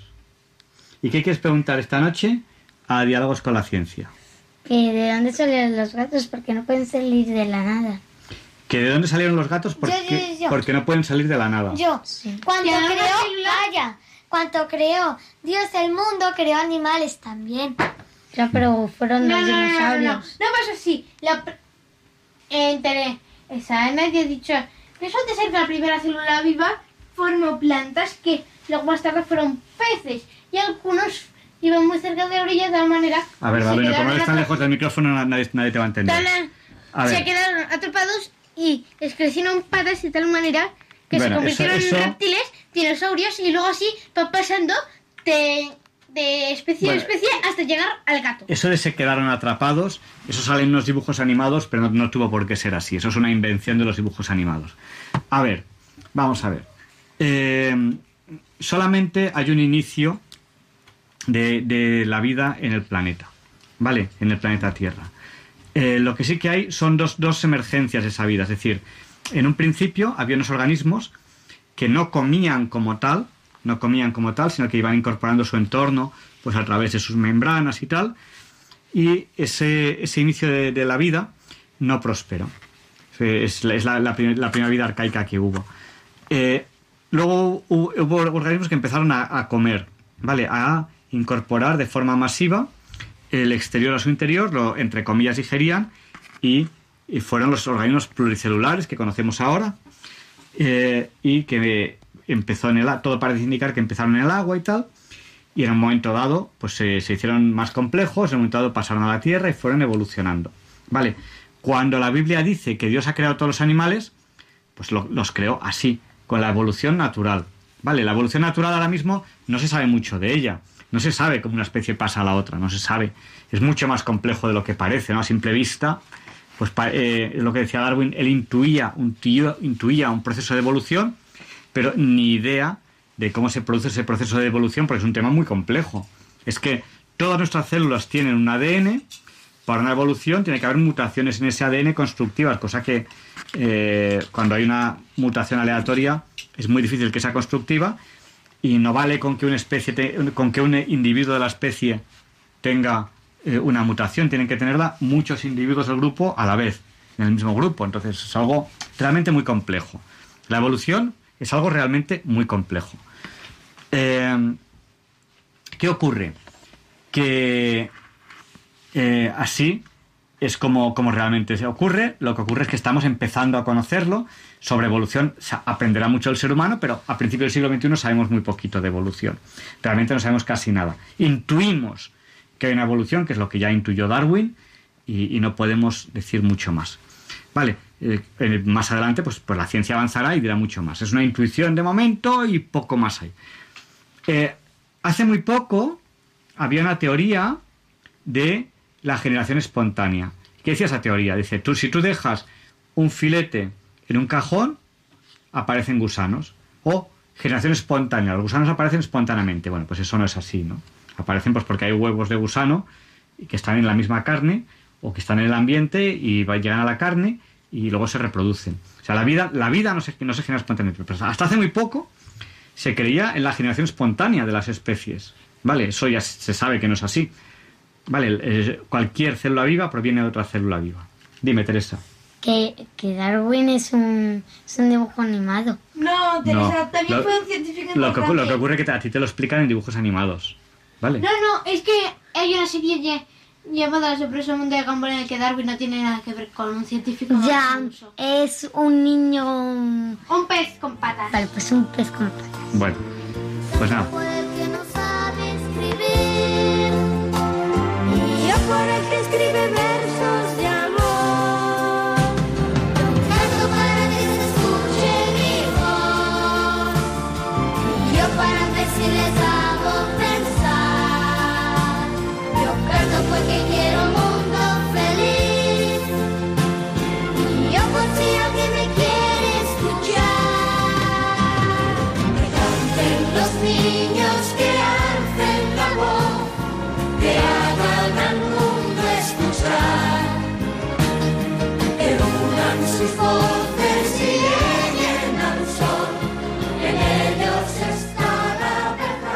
evening, Marta. How old are you?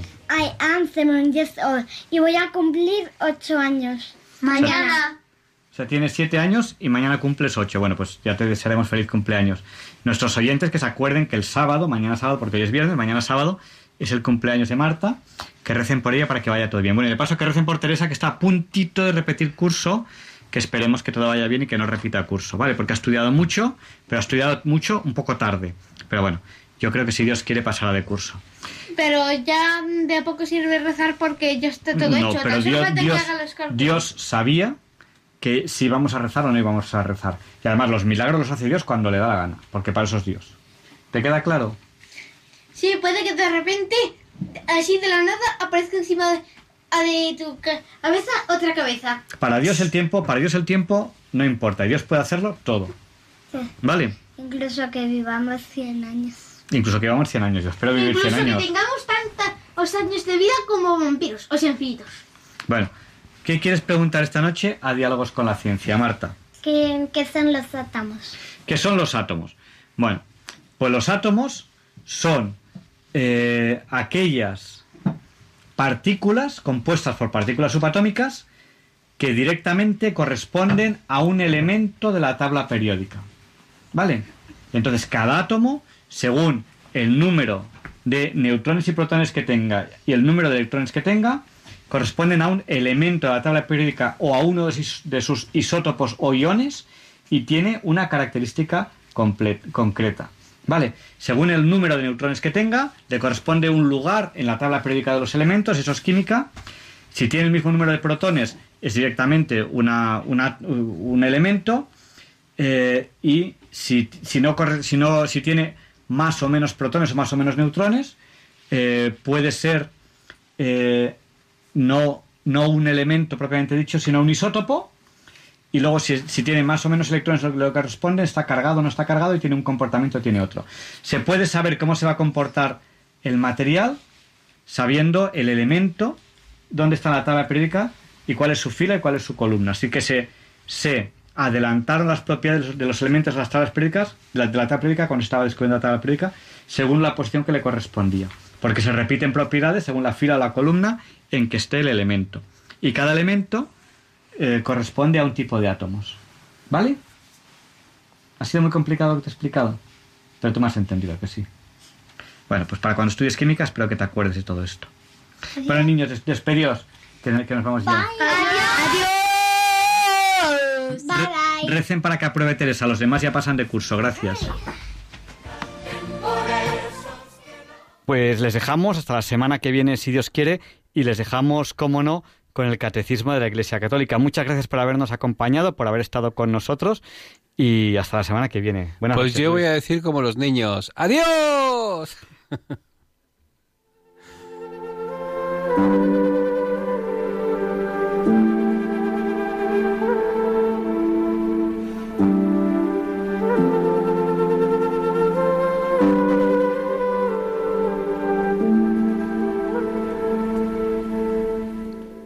Y así concluye en Radio María el programa Diálogos con la Ciencia.